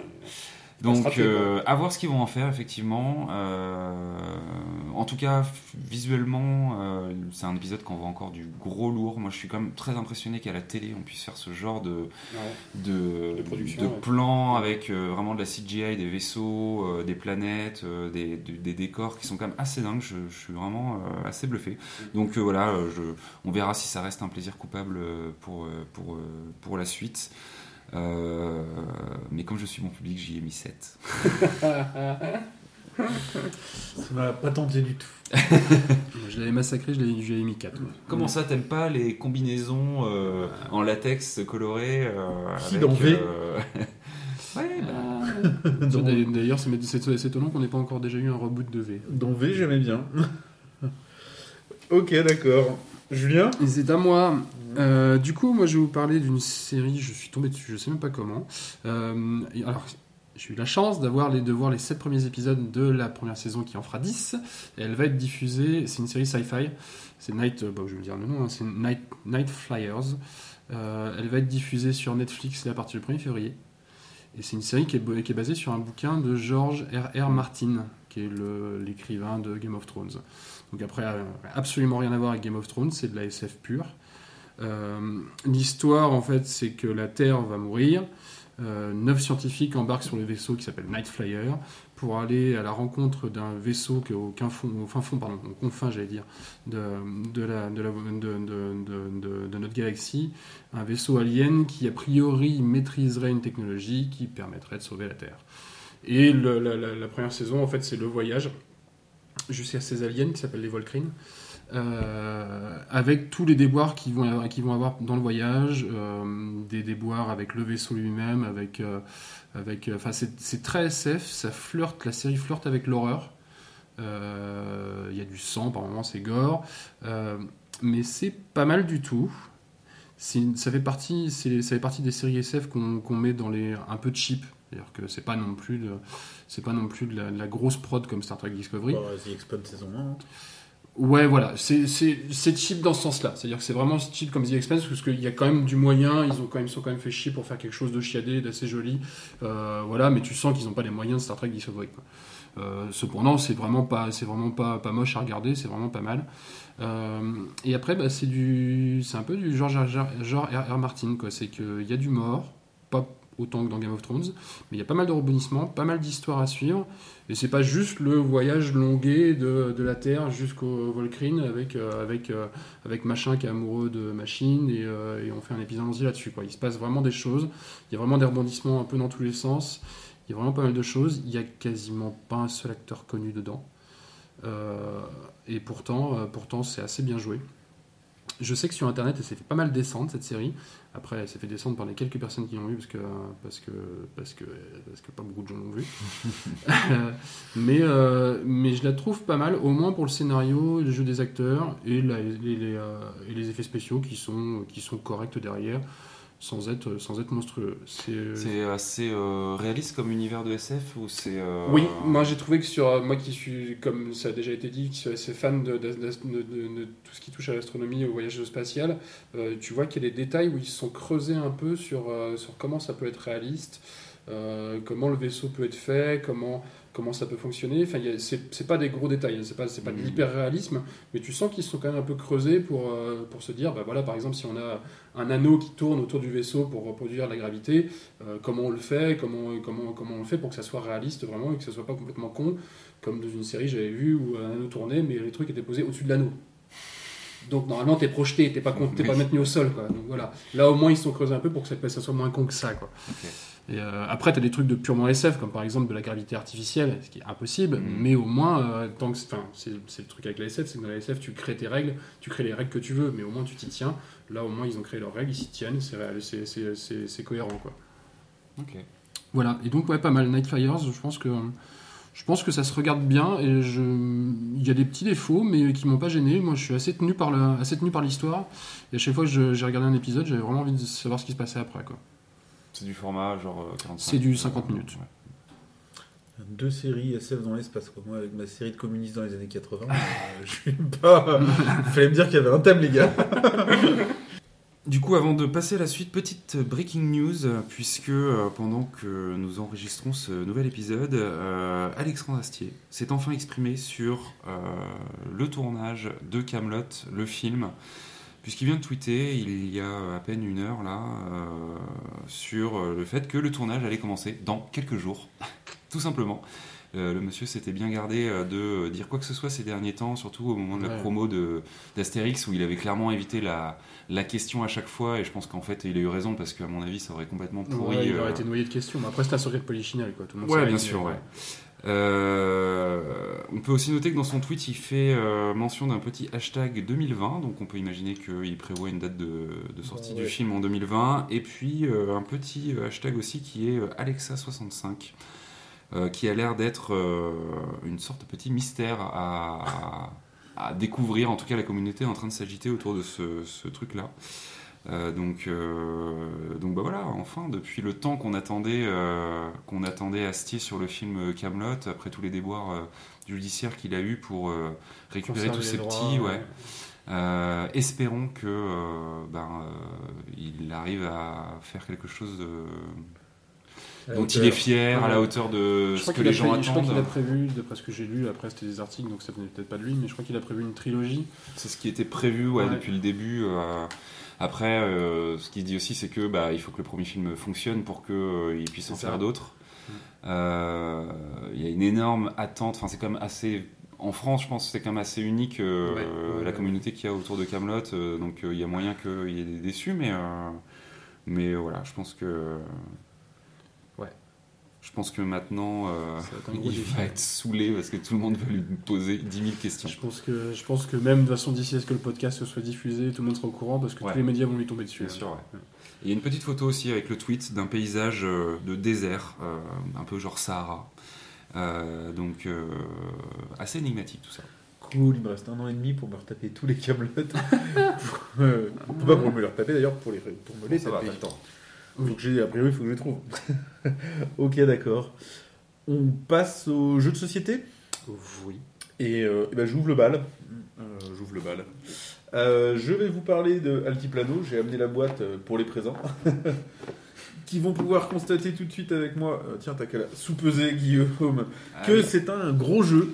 sent qu'il y a du matos. C'est un gros jeu, ouais. Donc, euh, Altiplano, c'est un jeu de Rainer Stockhausen. hein. J'imagine qu'il est allemand.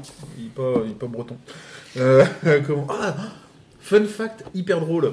Vous vous rappelez que dans un podcast précédent, on a parlé d'un jeu de société qui s'appelait Penny Papers. Oui. C'est Christophe qu'on a parlé. Et, euh, et on a rigolé du nom de l'auteur qui s'appelait euh, Henri Kermarek. Et on s'est dit, tiens, le gars, il est peut-être du coin et tout. Et donc, euh, Henri Kermarek est rennais. et était au festival de jeux. Donc, j'ai eu l'occasion non seulement de jouer avec lui et de lui faire essayer un jeu que moi j'ai créé. Et donc, un personnage haut en couleur et rennais. Donc, voilà. salut, un- Henri. Un, un gros fun fact. Donc, voilà. C'est rigolo. Oui, oui. donc voilà, un Rennais.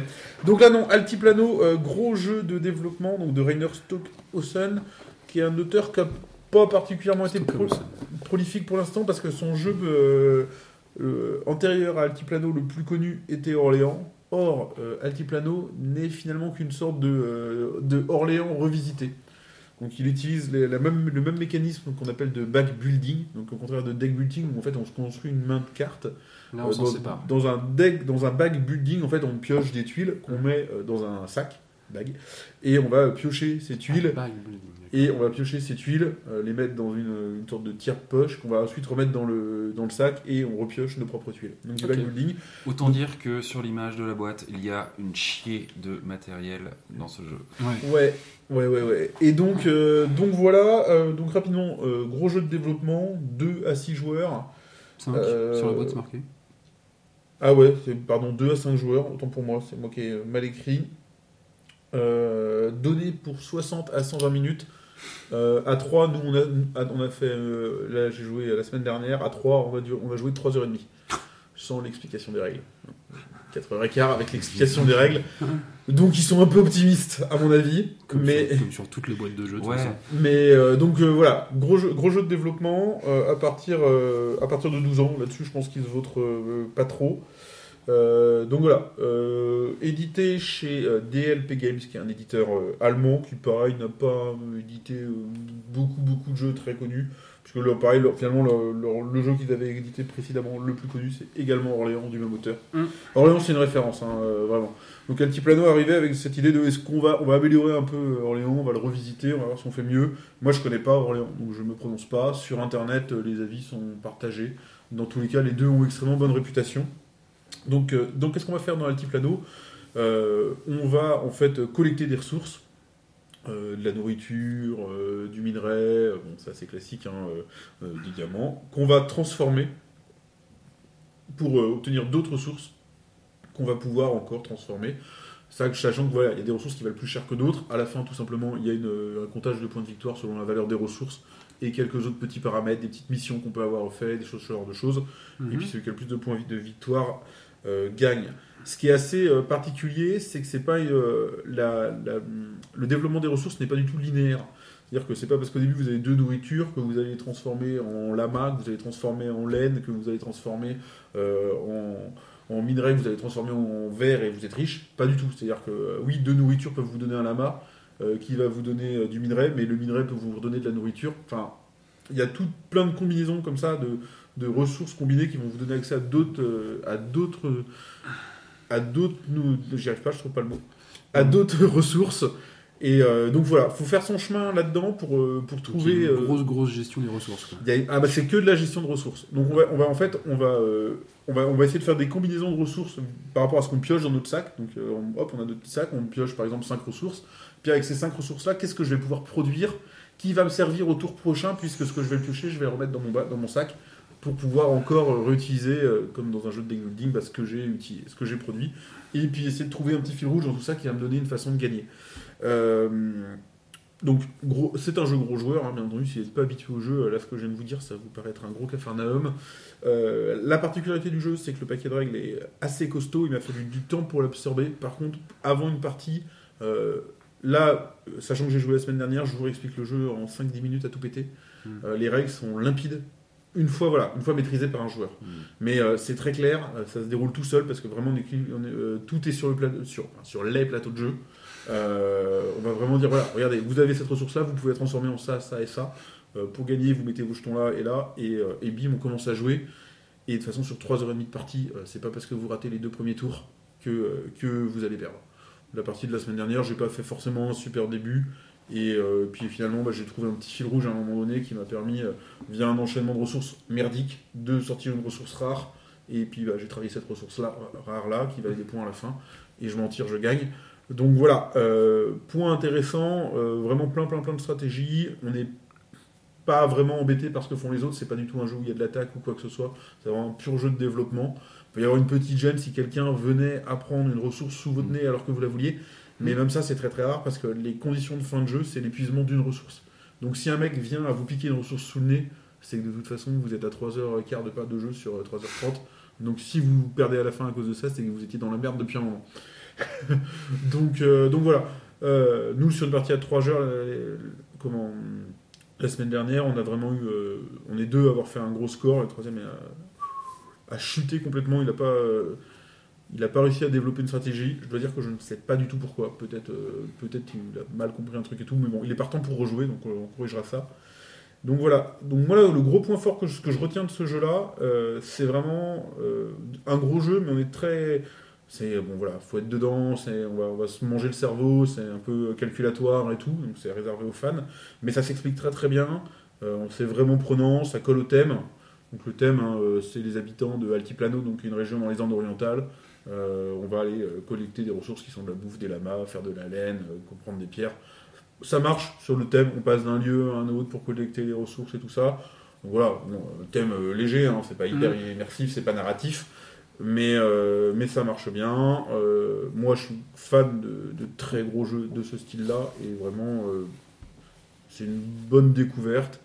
Donc si vous avez, si vous avez l'occasion et que vous aimez ce genre de jeu, euh, faut pas hésiter. Par contre, voilà, vous partez pour un moment. Quoi. Ouais, moi, je pense que ça me mettrait le cerveau en ébullition, quoi, de la grosse gestion de ressources. euh, Ouais, et puis c'est, euh, tu pars. tu peux vraiment partir dans tous les sens. Et, euh, Ça voilà, puis au début tu sais pas vers quoi tu tends, au début tu vas taper sur un ou deux trucs au pif ou tu vas copier ton voisin parce que tu dis tiens lui c'est peut-être, et puis en fait à un moment donné il va y avoir un, un, champ, un choix que tu vas pas faire comme lui puis ça donne une autre dynamique. C'est vraiment, c'est un mécanisme de jeu, c'est quelque chose qu'on retrouve aussi dans Terra Mystica, euh, qui est euh, d'accepter de faire une stratégie, au début de taper un peu partout quelque part et de, et de dire que ta stratégie euh, finale elle va, elle va peut-être n'apparaître que euh, au tiers ou à la moitié de ton jeu où là tu vas dire tiens là j'ai peut-être un enchaînement qui est pas mal et tu, Ouais. vas, tu vas prendre un temps. Mais au début, il faut, t'es- tu tâtonnes, quoi. Ouais. Mais euh, voilà, bon, c'est, propre à ce genre de jeu. Moi, perso, je suis fan. Donc, donc voilà. Ok. Bon, bientôt, par contre, il va falloir qu'ils précisent la taille de la table aussi. hein, sur, entre, il, y a le nombre de, il y a le nombre de joueurs, le temps et l'âge, mais il y a aussi la taille de la table. Parce que, euh, purée, euh, Bah là, si vous avez un studio, vous pouvez pas jouer. chaque, chaque joueur a deux, deux plateaux moyens, on va dire d'environ euh, 20 cm sur, euh, sur 20, plus quelques jetons, bon, les piles de jetons autour de toi, plus les cartes que tu gagnes. Au milieu de la table, C'est ça, faut un T4, quoi. Au milieu de la table, au milieu de la table, t'as 7, Minimum. plateaux de 15 cm sur 10 à peu près. Donc c'est sûr qu'à 4, bon moi j'ai une table de quoi, elle fait quoi 2 mètres sur 1 mètre 20 Euh, On est bien. on est bien. Mais euh, bon voilà, Enfin, bah, de toute façon, euh, ce que je disais, hein, quand tu soulèves le... Quand tu Euh, prends la boîte, que tu la soulèves, tu... tu... Euh, J'ai regardé tout à l'heure, elle est gavée de pions, de machin. tu sens que tu vas faire quelque chose. Mais voilà, mais surtout, euh, malgré euh, ce que je dis que c'est du gros jeu, qu'il y a il va falloir se, c'est calculatoire, il va falloir se prendre la tête et tout. Euh, Il y a une fluidité dans les règles qui est super intéressante. Et ben, tu vois, par exemple, chose assez rare sur les jeux, euh, le jeu vient directement en natif avec ce qu'ils appellent une petite extension, qui est un petit, euh, tu vois, un petit bonus qui met, euh, voilà, vous pouvez jouer sans ça, ou vous pouvez jouer avec ça comme vous voulez.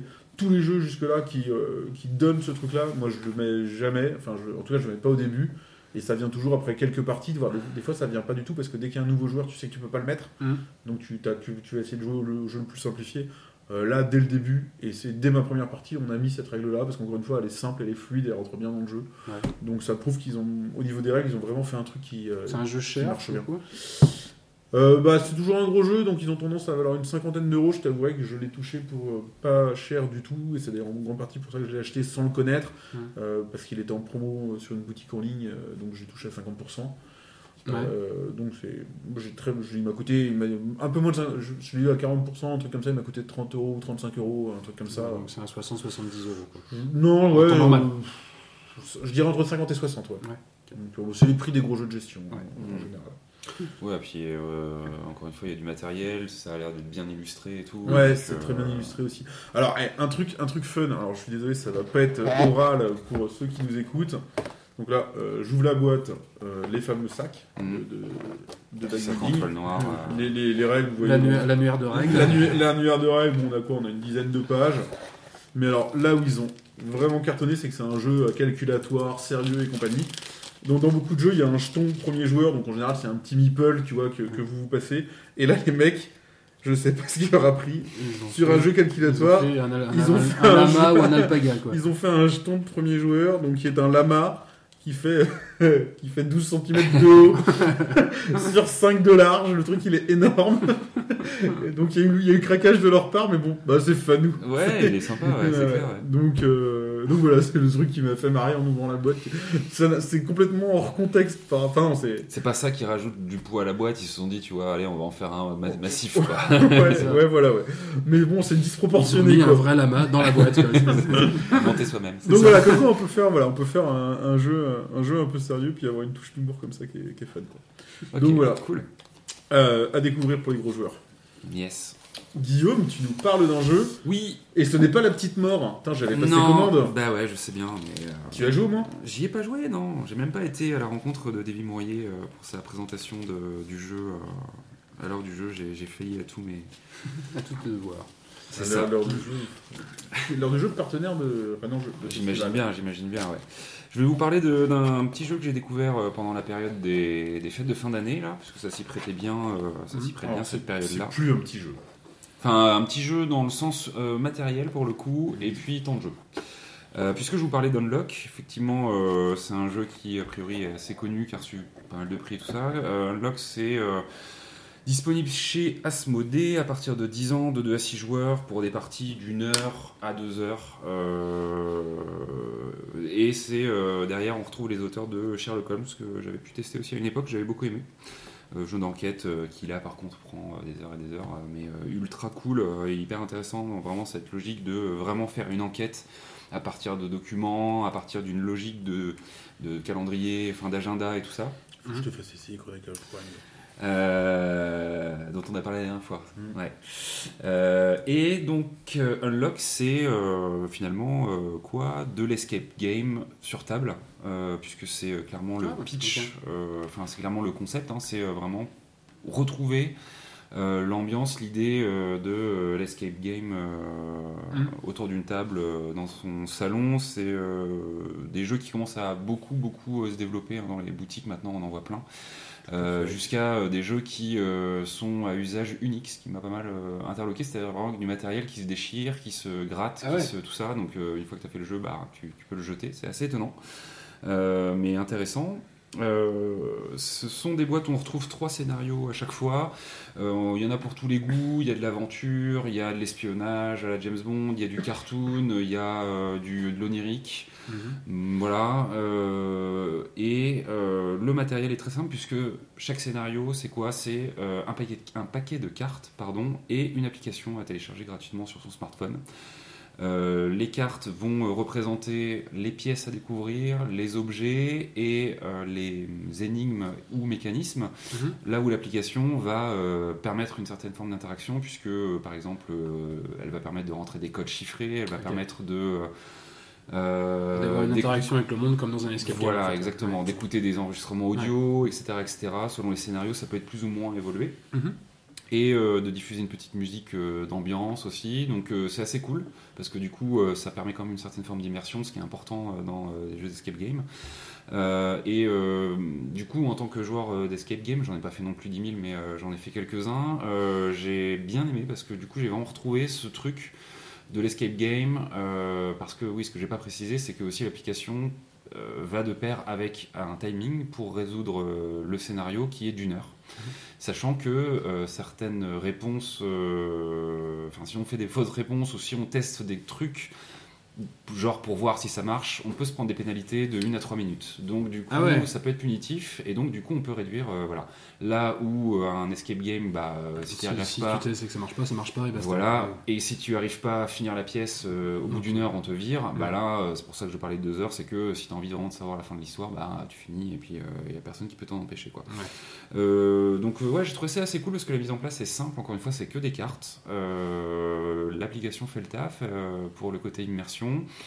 Moi, j'ai joué avec des gens qui n'avaient jamais fait d'escape game et ils ont vraiment croché dans le truc. Ça leur a donné envie d'en faire des vrais. C'est pas compliqué à comprendre. Euh, Il y a des trucs qui sont assez cool du genre euh, qu'on retrouve justement dans le côté escape game, c'est que euh, parfois, donc tout se fait à base de, les cartes ont des chiffres et tout se fait à base de chiffres euh, qui vont être donnés par euh, soit la résolution d'énigmes, euh, soit euh, euh, inscrites euh, concrètement sur la carte et qui vont nous permettre d'aller piocher les cartes qui correspondent pour euh, du coup euh, c'est- genre on va avoir par exemple une petite commode. Sur la petite commode il va y avoir trois chiffres. On va découvrir ces trois chiffres là il va y avoir euh, le téléphone qui est posé dessus, la lampe, et puis euh, un petit mécanisme pour ouvrir le tiroir, par exemple. Voilà. Mais ils vont aussi aller jusqu'à euh, mettre des petits chiffres très très très petits et très très très cachés en opacité dans les cartes. Donc il y a vraiment ce truc de fouiller des pièces, de fouiller les machins en se disant putain mais attends est-ce que j'ai vraiment bien regardé Et des fois tu te rends compte qu'une carte que chacun a pu voir cinq fois, et ben en fait on a quand même loupé un truc quoi. Et ça c'est typiquement le genre de truc qu'on retrouve en escape game là où euh, en escape game, souvent, on fouille un vêtement, une valise, un tiroir, et où chacun est sûr d'avoir vraiment fouillé le truc, et il y a un quatrième Parce mec que tu pars dans tous les sens et voilà, t'es et stressé par le temps ouais, et, ouais. euh, et en vrai, effectivement, il y a quelqu'un d'autre qui va refouiller après et qui va dire putain, mais en fait, il y avait un truc caché, Ouais, euh, un petit papier, un machin comme ça. Donc on retrouve vraiment bien ce truc-là. Euh, pareil, le compte à rebours fait vraiment le taf de te mettre un peu sous pression et puis euh, certains scénarios jouent le jeu de ça, notamment il y en a un où euh, c'est de la plongée sous-marine donc euh, il faut retrouver des bonbonnes de gaz pour, euh, enfin des bonbonnes d'oxygène pardon pour, euh, voilà regagner du temps. euh, donc euh, euh, moi je trouve que ça fonctionne vraiment bien. Euh, on y a même joué avec un enfant euh, de moins de 10 ans. Euh, et ça fonctionne bien dans le sens où, euh, en fait, on a rejoué un scénario qu'on avait déjà fait, Mhm. mais vraiment, euh, c'est assez abordable parce que la logique est très vite compréhensible et là où, effectivement, après sur les énigmes où il y a des mécanismes, il faut l'aider, mais il y a vraiment ce truc de euh, aller explorer, aller un peu comprendre la logique du truc, un peu l'univers et tout Du coup, ça. t'as quand même une rejouabilité, même des trucs que t'as déjà, des scénarios que t'as déjà fait Alors Ou c'est le petit point noir euh, que j'aurais à noter sur euh, l'expérience, c'est que clairement, euh, en tant qu'adulte, il n'y a aucune rejouabilité. Ouais. Une fois que tu as fini les scénarios, hormis peut-être si tu es un petit peu perfectionniste et que tu as Et envie tu de veux creuser tous les trucs et les. euh, ah, Enfin, en fait, tu creuses forcément le truc. Il n'y a pas de truc que tu ne peux pas voir ou de Oui. chemin alternatif. Oui. Tu vois forcément toutes les cartes. Ouais. Par contre, tu peux avoir envie d'avoir de finir l'histoire dans le temps imparti. Parce que nous, sur, euh, j'ai fait six scénarios. ouais. J'en ai fait, on en a fait qu'un dans les temps. Les autres, on a explosé les temps. Donc, évi- éventuellement, tu peux après six mois te dire, allez, on se le refait. Euh, et on essaie vraiment d'être dans euh, le timing euh, imparti. Et du coup, t'as combien de scénarios dans le jeu? 3 par boîte. 3 par boîte. Par Actuellement, il doit y avoir 4 boîtes. Ouais. Euh, ce qui est cool par contre, c'est que l'application te donne accès à, euh, je crois, 4 scénarios démo.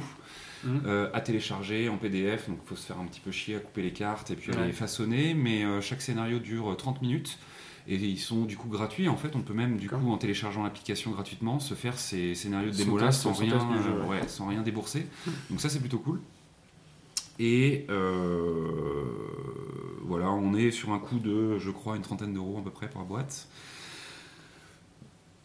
Encore une fois, en tant que joueur d'escape, moi j'ai retrouvé euh, les, les sensations et, euh, et franchement on a passé euh, des bonnes soirées à le faire parce qu'il y a vraiment ce truc d'entraide, chacun sa logique, chacun a- apporte un peu son truc euh, dans la résolution du jeu. Les histoires sont assez bien écrites, euh, ce qui peut parfois être un peu gênant parce que des fois tu te dis vraiment mais voilà quoi. Et ce qui est cool c'est que même si les thématiques sont un peu précises du genre l'Égypte ou des trucs comme ça, toutes les énigmes sont résolvables avec ce qu'il y a euh, dans la boîte. C'est-à-dire Ouais. qu'il ne faut pas commencer à se dire ah mais attendez, euh, je J'ai pas la j'ai connaissance. pas de- la ouais. voilà, j'ai pas la référence ou euh, Mais je crois que c'est le cas de, des escape games de façon réelle. quoi. C'est Ouais, que, ouais. c'est que plein de gens se disent bah, attends, faut aller chercher des combinaisons. de- Non, non, c'est enfin, c'est- c'est fait pour tout le monde. c'est ça. Donc tout le monde doit être capable de les résoudre. quoi. Mais ils vont assez loin parce qu'ils utilisent vraiment jusqu'à la boîte. euh, J'en dirai pas plus parce que voilà, mais jusqu'à la boîte pour résoudre certaines énigmes. Ouais. Euh, ou euh, l'utilisation d'une carte pour ce qu'elle représente d'un carton, d'un bout de carton pour résoudre certaines énigmes.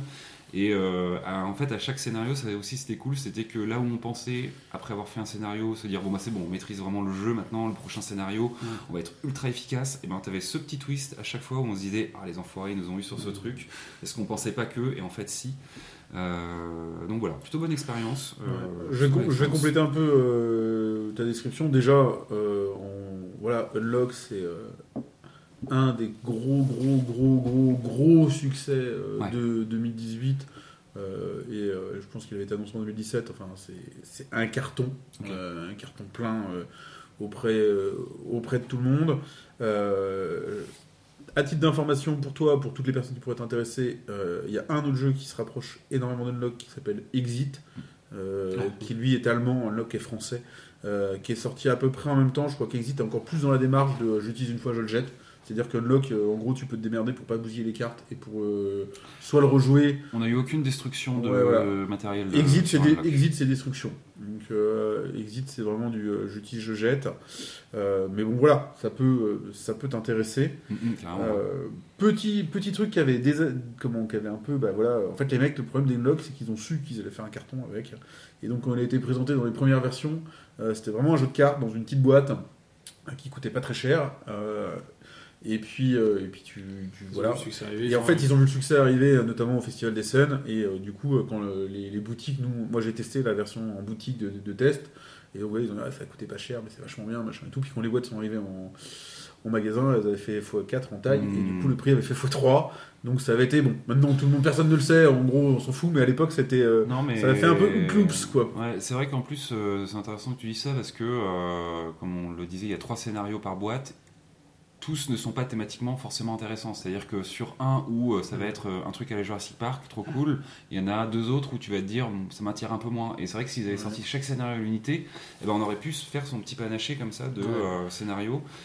Euh, Parce que là, du coup, le jeu revient à combien là?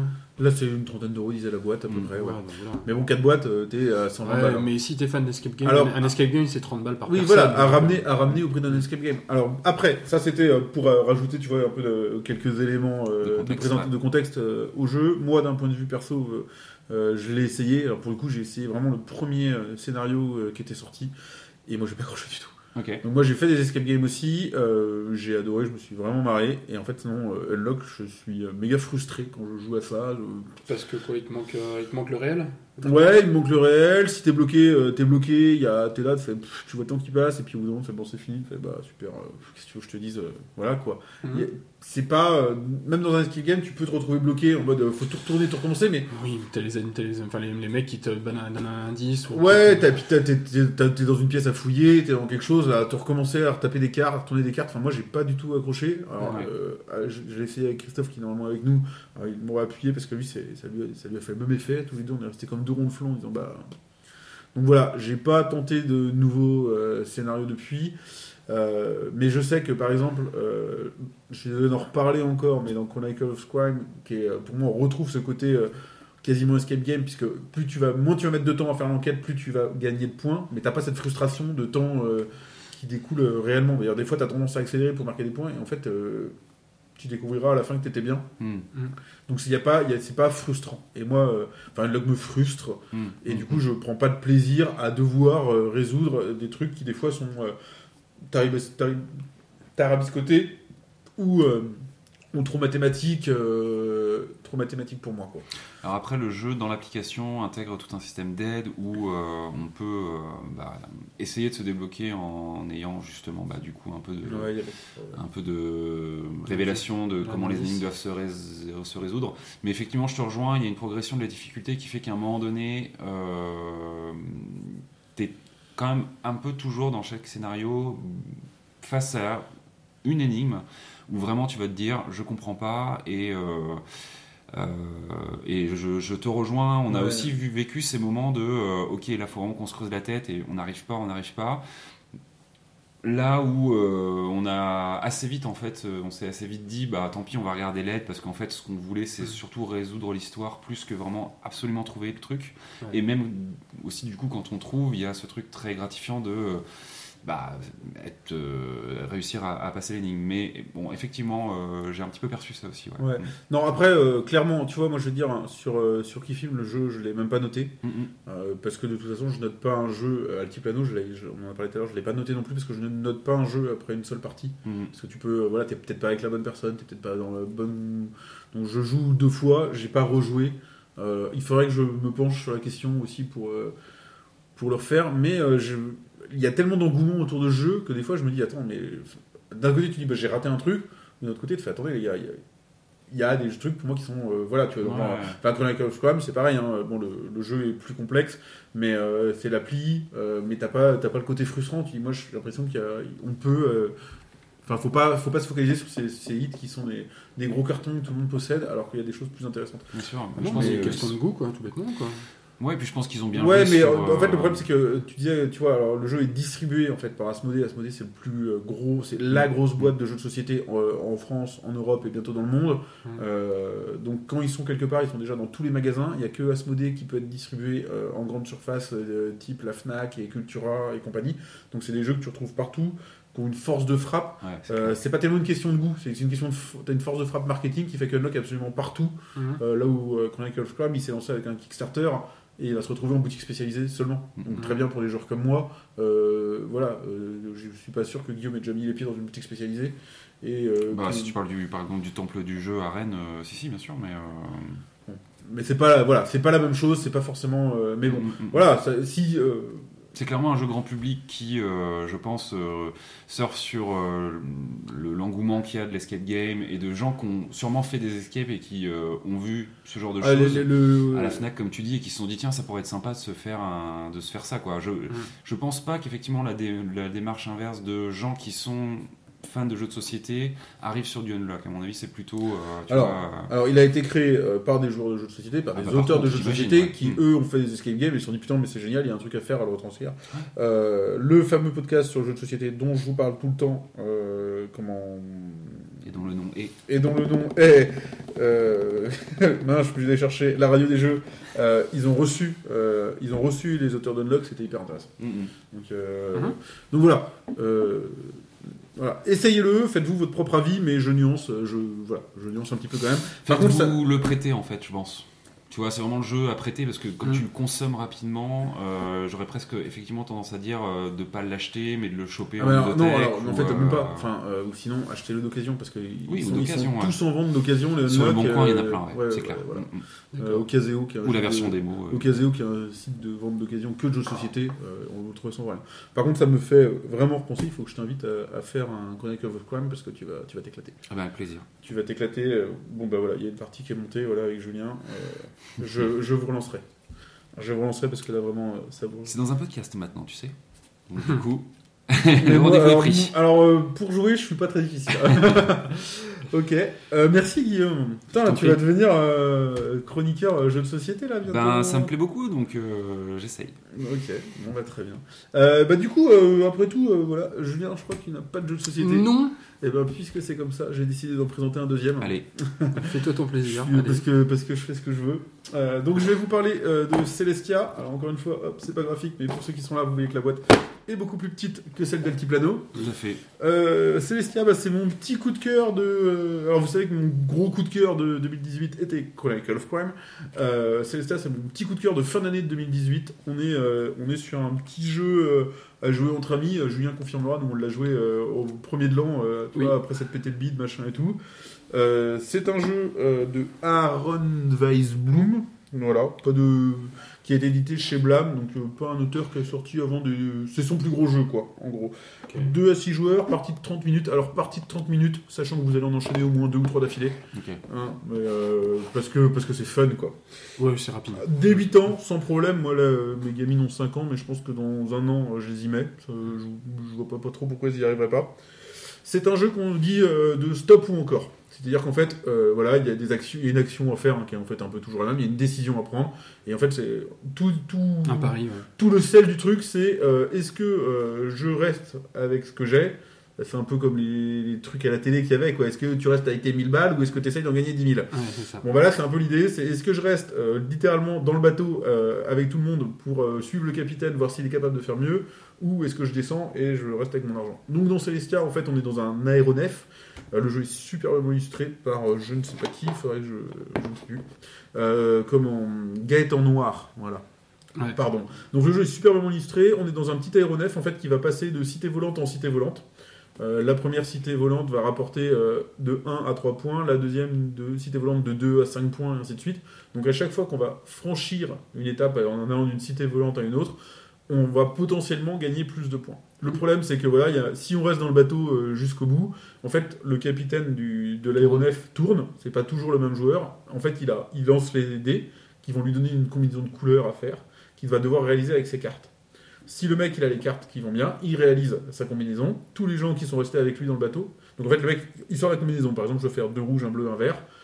Il dit pas s'il peut ou pas. Les autres joueurs disent en fait s'ils restent avec lui ou s'ils descendent du bateau en mode euh, non mais toi t'as une tronche à te vautrer tout le temps. Et clairement le jeu c'est ça, c'est mais toi t'es un capitaine de merde, ça fait 10 fois que tu nous plantes, donc moi je descends. Donc hop tu descends, tu vas empocher les points de euh, si t'es sur la tuile là où t'es 2, descendu. de là où t'es descendu. Hum. Et puis les mecs qui sont restés avec le capitaine du, du vaisseau, eh ben ils restent. Donc le capitaine il dit bah moi j'ai les cartes, donc par exemple, donc bim, hop, euh, je- on, va à la, on va à la ville d'après. Le joueur suivant devient capitaine et il va aussi devoir donc réaliser une combinaison. Les combinaisons sont de plus en plus dures au fur et à mesure qu'on avance dans les cités. Et on repioche pas de cartes en fait euh, tant que le bateau s'est pas écrasé. Donc forcément, non seulement les combinaisons sont de plus en plus dures, mais en plus on a de moins en moins de cartes. Donc il y a toujours un moment où tu te dis bon là, euh, je, je prends des points et, euh, et je descends. Et puis il y a un facteur, enfin le, le gros facteur fun, c'est clairement T'as des gens qui ont la poisse, et puis c'est pas toujours les mêmes, où euh, ils vont se voter 4 fois d'affilée. Ben, des fois, tu restes bloqué 10 minutes au level 1, parce que personne n'arrive à sortir 2 dés, tu vois, qui font, les, qui font les bonnes combinaisons. Et puis tout d'un coup, tu vas passer au level 25, Mhm. euh, parce que tout passe bien. Donc, euh, du stop ou encore, c'est purement décisionnel, c'est un, voilà, un petit pari sur l'avenir, donc il y a pas mal de bol dans le truc. Mais, mais niveau ambiance, c'est- hyper fun, c'est onirique, ça s'explique en 30 secondes 15, euh, n'importe qui peut jouer. Oui. Et tu le sors, voilà, après une. Enfin, là, moi, quand je le sors, en fait, je le sors après une bouffe entre potes, là, dans ce petit moment de flottement qui est après la bouffe, en mode, il est trop tôt pour se barrer, mais il est trop tard euh, pour euh, faire un gros truc. Bon, et ben, on va se faire un petit Celestia, euh, et, puis, et puis tu te marres bien. Et puis, du, du coup, t'en fais une, et tu vas, bon, allez, euh, on en remet une petite, et puis parce que ça dure pas longtemps, et puis parce que c'est fun. non, il est bien, il est euh, facile, il est facile à mettre en œuvre, il est bien. une super petite euh, décou- je- Il est pas, il est, je sais pas de quand il date exactement. Il, enfin, il, est- il a, il a quelques temps, mais moi je l'ai, acquis là, à la fin de l'année et, et je ne le regrette pas. Mm. Donc voilà, allez-y, Celestia, c'est top. Et Ouais. euh, j'allais rajouter un petit truc, mais je ne sais plus ce que c'est. Ça devait pas être important. Mais ouais. Euh, Et pour une fois, le temps de mise sur la boîte de 30 minutes est réaliste. Ouais, vraiment. Bah, des- ouais. Alors la partie se termine en gros. euh, Alors c'est pareil, réaliste dans la mesure où il y a des joueurs aussi qui prennent les risques, mais bon, il faut atteindre Oh, non, 50 mais points. Le premier joueur qui atteint 50 points euh, dit, bah, dit voilà, moi j'ai atteint 50 points et, euh, et termine la partie. voilà. Il y a quelques cartes avec des pouvoirs et tout là, comme ça, histoire de pimper un peu le truc. Mais, euh, mais c'est fun. Et puis encore une fois, j'ouvre la boîte et. Mais ils se sont fait chier aussi au niveau du matériel parce que c'est bien illustré et ils ont fait un vrai petit aéronef hein, qui va vous Mhm. rappeler euh, le petit lama là qui est un petit aéronef en carton en 3D dans Mhm. lequel en fait tu mets ton meeple que tu viens déplacer comme ça euh, de monde en monde donc, euh, encore, une- ils se sont fait chier à faire un minimum de matos pas mal pour, pour, que, pour que le jeu soit fun. Donc, euh, Univers Voilà. un peu euh, Jules Verne, peut-être? ouais, Ouais, un peu steampunk et. Donc voilà, Ouais, non, steampunk. fun. Yep. Ok. Donc ça méritait une, une petite présentation. euh. Merci. Voilà. On passe au livre. Allez Guillaume, tu nous parles de saga? Ouais, tout à fait. Euh, donc je continue sur mon, ma lancée de quelques podcasts euh, où je présente euh, plutôt des BD, mais en même temps c'est principalement ce la- que je lis en ce moment. Vu la qualité de ce du que t'as succès- présenté t'as ces eu du derniers succès, temps, t'as fait, un cadeau de Noël. Ah, Ouais, bien. avec le Moi, je l'avais mis sur ma liste, mais on me l'a pas amené. Parce qu'à côté de ça, sinon je relis les Harry Potter, donc pas très intéressant d'en parler. Euh, donc Saga, qu'est-ce que c'est? Donc euh, c'est une série, ça vient, de, ça nous vient une saga. du coup, euh, c'est une saga, tout à fait. Ça nous vient, euh, donc c'est des- un comics euh, américain plutôt indépendant. On l'a euh, donc euh, publié chez euh, Image Comics aux États-Unis et chez nous, c'est dispo chez Urban. Il y a 9 tomes euh, actuellement au compteur. euh, et donc le pitch, c'est euh, assez classique au niveau de- du pitch, parce qu'on est clairement dans un truc à la Roméo et Juliette. puisque Alana et Marco sont deux personnages qui euh, du coup euh, viennent tous deux de planètes différentes. On est un petit peu dans un, enfin, on est complètement dans un univers de space opéra. Euh, donc de planètes différentes dont les peuples s'affrontent dans une guerre qui est de- enfin, voilà, qui existe depuis des décennies et des décennies et puis eux sont les énièmes rejetons de cette guerre euh, puisqu'ils se rencontrent sur le front et sont tous deux comme je l'ai dit deux euh, peuples ennemis à la base euh, Il y a un petit rapport un petit peu au conte de fées puisque le personnage masculin a euh, un petit peu en mode satire a des cornes et puis euh, la nana elle est plus en mode fée avec des ailes dans le dos donc il y a un peu ce côté là de euh, conte de fées mais un petit peu du futur quoi. Euh, et à côté de ça en gros euh, et donc du coup ces deux personnages c'est le début vraiment il n'y a pas de spoil là-dedans euh, et c'est pour ça que je parlais de Roméo et Juliette, c'est que c'est deux personnages qui décident du coup envers et contre tout de s'aimer et qui forcément vont être poursuivis par euh, factions euh, respectives parce que bien évidemment deux personnes qui s'aiment euh, dans cet univers et dans cette guerre euh, politiquement euh, c'est pas du tout possible Euh, et donc on va suivre un petit peu leur euh, fuite euh, en avant pour euh, euh, ben, vivre leur vie euh, comme ils le souhaitent et puis euh, élever euh, leur enfant encore une fois c'est pas un spoil c'est sur la couverture du premier tome. Euh, un enfant qui est euh, quelque chose de relativement euh, inédit, voire pas voire forcément possible, parce qu'ils font partie de. Enfin, c'est des humanoïdes, mais ils sont de deux races très différentes, donc voilà, on se demande un peu si c'est possible, etc. Bref. Le dessin est pas exceptionnel. Je suis d'accord. On est dans quelque chose de. Il y a des, il y a des Euh, passages qui sont bons. je ouais. trouve. Vois, par exemple, cette bulle-là est quand même pas mal. Et par contre, cette bulle-là, c'est.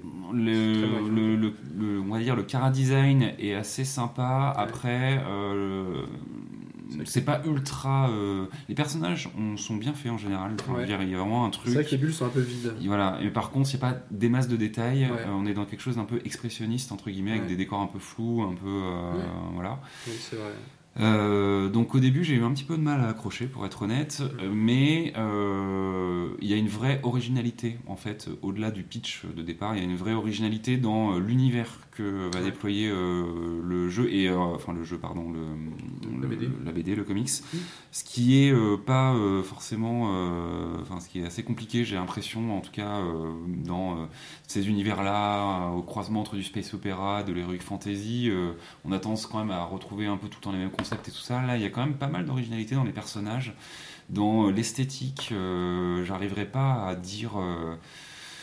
À dire exactement euh, à quelle esthétique ça rappelle. Il y a un peu de futurisme, il y a un peu de trucs, euh, encore une fois, heroic fantasy, il y a un peu de, il y a du fantôme, il y a du guerrier en armure, mais avec des blasters, il y a euh, des chasseurs de primes. Une espèce de monstre. voilà, il y a des monstres chelous, il y a des technologies un peu étranges, et du coup tout ça fait qu'il y a une étrangeté qui se développe, qui est assez cool à découvrir. C'est assez gore, euh, voilà, encore une fois, là, pour euh, ceux qui aiment ce côté un peu adulte, des bastons et tout ça, euh, ils n'hésitent pas, parce que bah, forcément, comme ils sont poursuivis, il y a régulièrement des choses euh, de l'ordre de la bataille euh, à, se mettre sous la dent. Et puis euh, aussi le, truc sympa auquel, euh, qui fait qu'on accroche pas mal, c'est euh, la manière dont les personnages s'expriment, la manière dont les voilà l'univers vit qui est très moderne, très adulte. Euh, on n'est pas dans quelque chose de gnangnan, on n'est pas dans, quelque chose de euh, d'ampoulé où le mec aurait voulu faire une espèce de grande fresque comme ça. Non, c'est des personnages entre guillemets crédibles qui s'expriment euh, un peu comme tout le monde et qui du coup ben, ont ce côté un peu de casser le cliché de, du héros, de l'héroïne, de, des personnages qui essayent du coup de, voilà, de, de s'en sortir et donc vont vivre plein d'aventures. Mais euh, là, on, voilà, il y a quelque chose qui est assez cool.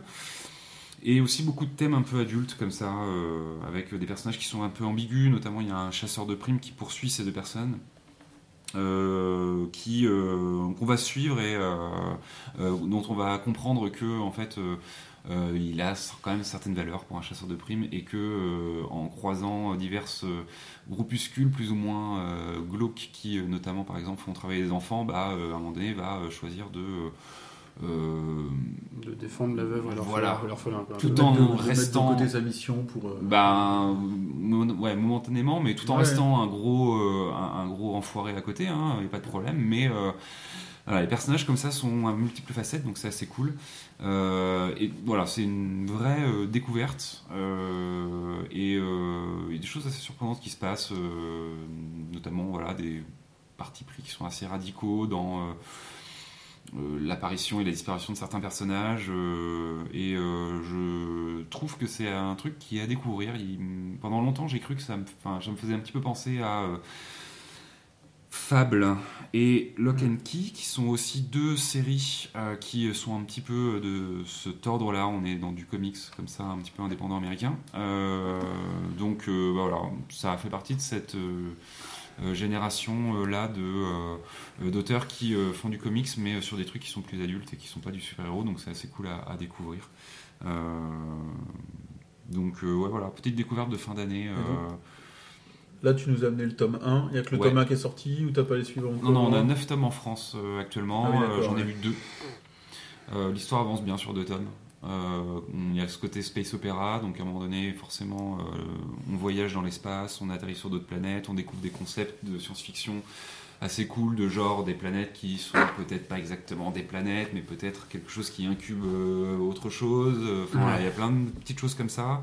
Euh, et encore une fois, c'est ça qui est cool, c'est qu'il y a un côté SF, mais en même temps, il y a un côté aussi très fantastique, quoi, avec euh, des monstres, des fantômes. Donc ça mélange un peu tout. Et Euh, 9 tomes, euh, série non terminée. Quoi. Ouais, le dernier là euh, actuel est sorti euh, fin 2018. Ils ont annoncé combien il y aurait de tomes?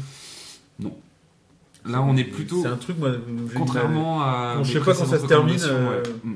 On est sur quelque chose de pas terminé pour l'instant. Ouais. En même temps, euh, Le 9, ça reste encore correct, quoi.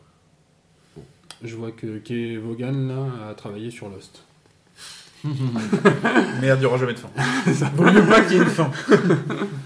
ok, Bon, d'accord. après, il a peut-être fait partie des nombreux scénaristes qui ont dû tourner autour de la Mais tu vois, moi, je, ouais, non, mais, euh, je suis pas lecteur de, de comics, mais euh, je- ça a l'air sympa. J'aime beaucoup la mise en couleur. Enfin, le, le trait est pas euh, exceptionnel, mais c'est hyper coloré. Euh, c'est plus. chelou, Ouais, c'est en fait tout à l'heure quand j'ai quand j'ai posé la question, j'avais l'impression, enfin, je donnais l'idée que c'était vide. Ça, ça paraît plus être un parti pris. Ouais, ouais, je pense, ouais. C'est pas que le mec a pas envie de mettre des détails parce qu'il il sait pas le faire, c'est qu'il a décidé que ses planches un seraient. peu, un peu mangatisé euh, Ouais. au niveau de sa donne Hmm. d'action aussi. il a voulu avoir ce style-là plus que. Il y a de la magie euh, aussi, c'est vrai que Mais revois des pages là, mais mais. tu, vois, tu- euh, tu vois la mise en couleur là sur, sur ces pages là, c'est fluo, c'est. mm, mm. Ouais, ça, ça, c'est sympa à lire. Par contre, la, la couverture ne vend pas l'intérieur, enfin ne vend pas, ne montre pas l'intérieur. La, la couverture est assez sage, euh, soft sur fond blanc. Ouais, Et alors que l'intérieur, au contraire, c'est Ouais. pétant. Quoi. puis il y a cette tradition du comics où effectivement les couvertures sont toujours plus léchées que. euh, Enfin, peuvent être plus léchées que l'intérieur, Ouais. mais. euh, Ouais. C'est euh, voilà, c'est il y a un parti pris, il y a un truc intéressant. Euh, J'ai hâte de savoir où l'histoire va euh, nous emmener parce que ce qui est assez intéressant de ce qu'ont l'air de montrer les couvertures, c'est que bah, on commence euh, page 1 sur euh, l'accouchement de l'héroïne de son enfant et euh, a priori on va suivre au fur et à mesure on, euh, voit, on voit sur les couvertures des tomes suivants, sur Ouais. le quatrième de couverture, que ça va. que, le gamin va grandir. voilà, que le, le gamin va grandir. Et euh, en fait, euh, oui, ce que j'ai pas précisé aussi, c'est que, euh, même si ça c'est un procédé un petit peu plus euh, commun, que euh, l'histoire est racontée du point de vue justement de l'enfant, qui raconte Mhm. l'histoire de ses parents. D'accord. Euh, et qui va donc, survivre. euh, voilà. Mais en tout cas, euh, elle va grandir et donc on va voir un peu euh, tous ces, euh, toutes ces aventures. Quoi. Bah, ça a l'air cool. Bon, faut que je ré- réactive mon abonnement à Mediatek moi, pour, Bah, chez Urban, non, il y a vraiment beaucoup de choses, euh, notamment issues de, de, de chez euh, Image Comics. euh, Kirkman, le, le créateur de Walking Dead, a aussi fait beaucoup, beaucoup de choses chez Image Comics, notamment Invincible, qui est sa série de super-héros. À sa sauce, qui est, je trouve, euh, assez cool aussi à suivre, euh, même si c'est peut-être perdu un petit peu en, en chemin, mais avec ce truc de réinventer un peu le super-héros euh, à sa manière. Donc, euh, allez voir du côté de chez Urban euh, et chez Glénat aussi, euh, dans ce format-là, il y a des, des trucs qui sont assez intéressants euh, sortis des comics euh, super-héros qu'on connaît euh, tous. Quoi. Ok, d'accord. Julien, t'as un livre? Euh, non, je n'ai pas de livre. Eh ben, moi non plus. Ah, incroyable Donc, euh, ouais, non, moi, je j'ai empilé les bouquins, j'essaye de lire et euh, j'ai du mal à retrouver le temps. Je me suis, je me suis dit, il faut que je me trouve une, une, une petite daily routine de 20 minutes de lecture par jour. Mais j'ai pas dû. J'ai l'idée de la routine, mais j'ai pas dû trouver le moment où les coller, où les coller, où les coller ces 20 minutes là. Ouais, bah, c'est tu me dis que tu lis ça et qu'à côté tu lis Harry Potter, je. T'as peut-être pas d'enfant. C'est ça, Ça prend du notamment. temps. ok, d'accord. Bah, du coup, ouais, partie livre un peu, un peu light, mais bon, Guillaume a été. euh, Bah, J'ai essayé de vous vendre le truc après. euh, Non, non, mais tu tu vends- tu les- votre idée. Tu les vends bien à chaque fois, donc euh, Mmh. donc c'est cool. Euh, je vais donc passer ouais, rapidement sur les quelques nouveautés euh, de Kifim, hyper hyper rapidement, parce que depuis le dernier podcast, euh, le travail qui a été fait sur le site, c'est on c'est pas on s'est concentré sur deux points qui sont euh, l'ergonomie de la recherche. Donc euh, c'est euh, j'en ai déjà parlé plusieurs fois. euh, c'est vraiment un truc qu'on essaye de travailler. C'est un truc qui- un sujet qui est extrêmement compliqué. surtout avec nos modestes moyens, mais, mais voilà, on essaye d'améliorer le truc. donc il y a des petits algos de pertinence qui sont mis en œuvre, des trucs comme ça. Voilà, essayez. J'espère que vous la trouverez mieux qu'avant. Et l'autre gros sujet de Kifim depuis un mois et demi, c'est le SEO, encore et toujours, donc le référencement pour technique. Donc essayer de, progresser un peu sur Google et compagnie. Ce qui est le cas, hein, on, on monte un peu tout le temps, mais euh, ben voilà, faut, faut encore euh, inviter nos amis les moteurs de recherche à venir nous voir plus souvent. Donc voilà, les, les deux gros sujets qui ont occupé Kifim cet hiver, et qui vont encore l'occuper pas mal. Donc voilà, je n'en dis pas plus. Euh, je passe au petit tour de, de table de fin de podcast. Euh, je vous prends pas tout à fait par surprise avec euh, ma petite proposition. J'avais envie de savoir un petit peu qu'est-ce qu'il y avait. Alors, qu'est-ce qu'il y avait? À côté de Kifim Qu'est-ce qui vous Qu'est-ce qui vous plaisait en dehors des univers de Kifim Donc les univers de Kifim qui sont, c'est un peu facile, je le répète, euh, films, séries, livres et jeux de société. Mhm. Donc Voilà, qu'est-ce que vous faites en dehors euh, de ces quatre univers-là Et puis, est-ce que vous avez une petite reco à nous faire euh, à côté de ça? Hum, Guillaume, Julien, qui prend la main? Allez, j'y vais. Du coup, en dehors, de, en, dehors, en dehors de regarder des films, de lire des livres, des fois, de jouer de regarder des séries, il y a un truc que je fais, euh, que je fais pas mal, c'est la photo. Et, euh, et du coup, on en parlait tout à l'heure d'avoir une reco sur des photographes. Alors le truc, c'est que euh, je fais de la photo, mais je suis pas, je, je dévore pas des bouquins de photographes. j'ai des, j'ai des noms, voilà, j'ai des, photographes que je connais mais je dévore pas les, les bouquins forcément de- des grands photographes. Malgré ça, dans le lot, il y a quand même un mec que j'adore, euh, qui s'appelle Philippe Lorca Di Corsia. Alors, il a un nom à coucher dehors, mais, euh, mais il est assez connu, donc facile à retrouver sur Google. Euh, il, a eu sa petite rec- reconnaissance avec une série qui s'appelait Faces, où en fait il prenait des foules, enfin des foules, assez réduites. Dans la rue à New York, il prenait des groupes de personnes d'environ 40-50 personnes, il les prenait toujours à un endroit où il y avait un rayon de lumière qui éclairait un seul visage dans le groupe. En sachant que les gens qui prenaient en photo n'étaient pas au courant qu'ils étaient pris en photo. Il a eu sa petite reconnaissance pour ça, mais c'est pas pour ça que moi je l'aime, euh, c'est pour ses photos euh, qui ressemblent à des photos de, de reportage, euh, mais qui sont, qui sont très montées. Alors je vais montrer, du coup, désolé, hein, vous n'allez pas voir, je vais montrer à mes collègues des photos qu'il a fait, qui sont très montées au niveau couleur, au niveau ambiance, ça donne une espèce d'ambiance pour le, ceux qui connaissent le peintre Edward Hopper un peu. Euh, peut-être pas la moto. photo dans l'article. Ouais, peut-être pas la photo que je vais montrer là, t- cette photo-là, fait un peu Hopper, quoi. Mm. Voilà.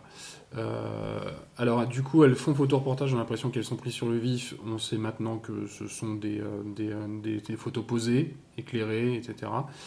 Mais, euh, mais c'est vraiment, c'est vraiment de la, pour moi de la très belle photo-reportage avec vraiment des couleurs, des, il y a quelque chose qui sort de ces photos à, à Di Corsia, une espèce d'ambiance que, que moi j'adore.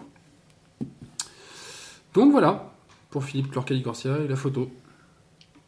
Passion que je partage avec toi, mais euh, ouais, je, pareil, je serais bien incapable d'en citer un. Ouais, je, je dévore pas les photographes, j'ai jamais fait ça. En ce moment, je suis très branché mer, donc ce serait peut-être euh, photographe de, de voile, de Mansen, il y en a qui s'appelle, qui, est- qui est excellent, mais euh, c'est vrai que de à froid comme ça, boule pour point, c'est chaud. Euh, Ouais. si, enfin, si on n'est pas dévoreur de bouquins, de, de citer un photographe, on a Mm. toujours plusieurs sources.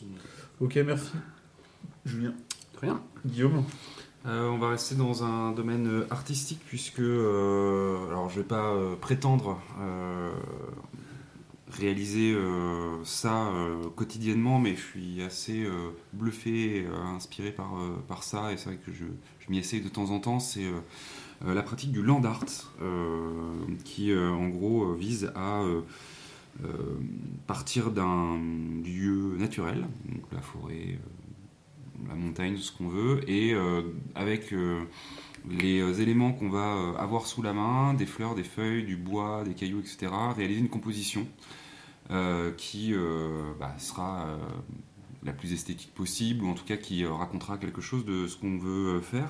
Et c'est vrai que moi je suis, comme vous, je pense, autour de la table, issu d'un milieu professionnel très numérique, et donc euh, j'aime bien aller un peu prendre le verre et me balader, et c'est vrai que euh, je partage ça avec quelques amis, et euh, on, on aime bien de temps en temps laisser une trace comme ça de là où on se balade en réalisant une sorte de petite structure finalement euh, Alors, naturelle. les pyramides de pierre, c'est mal.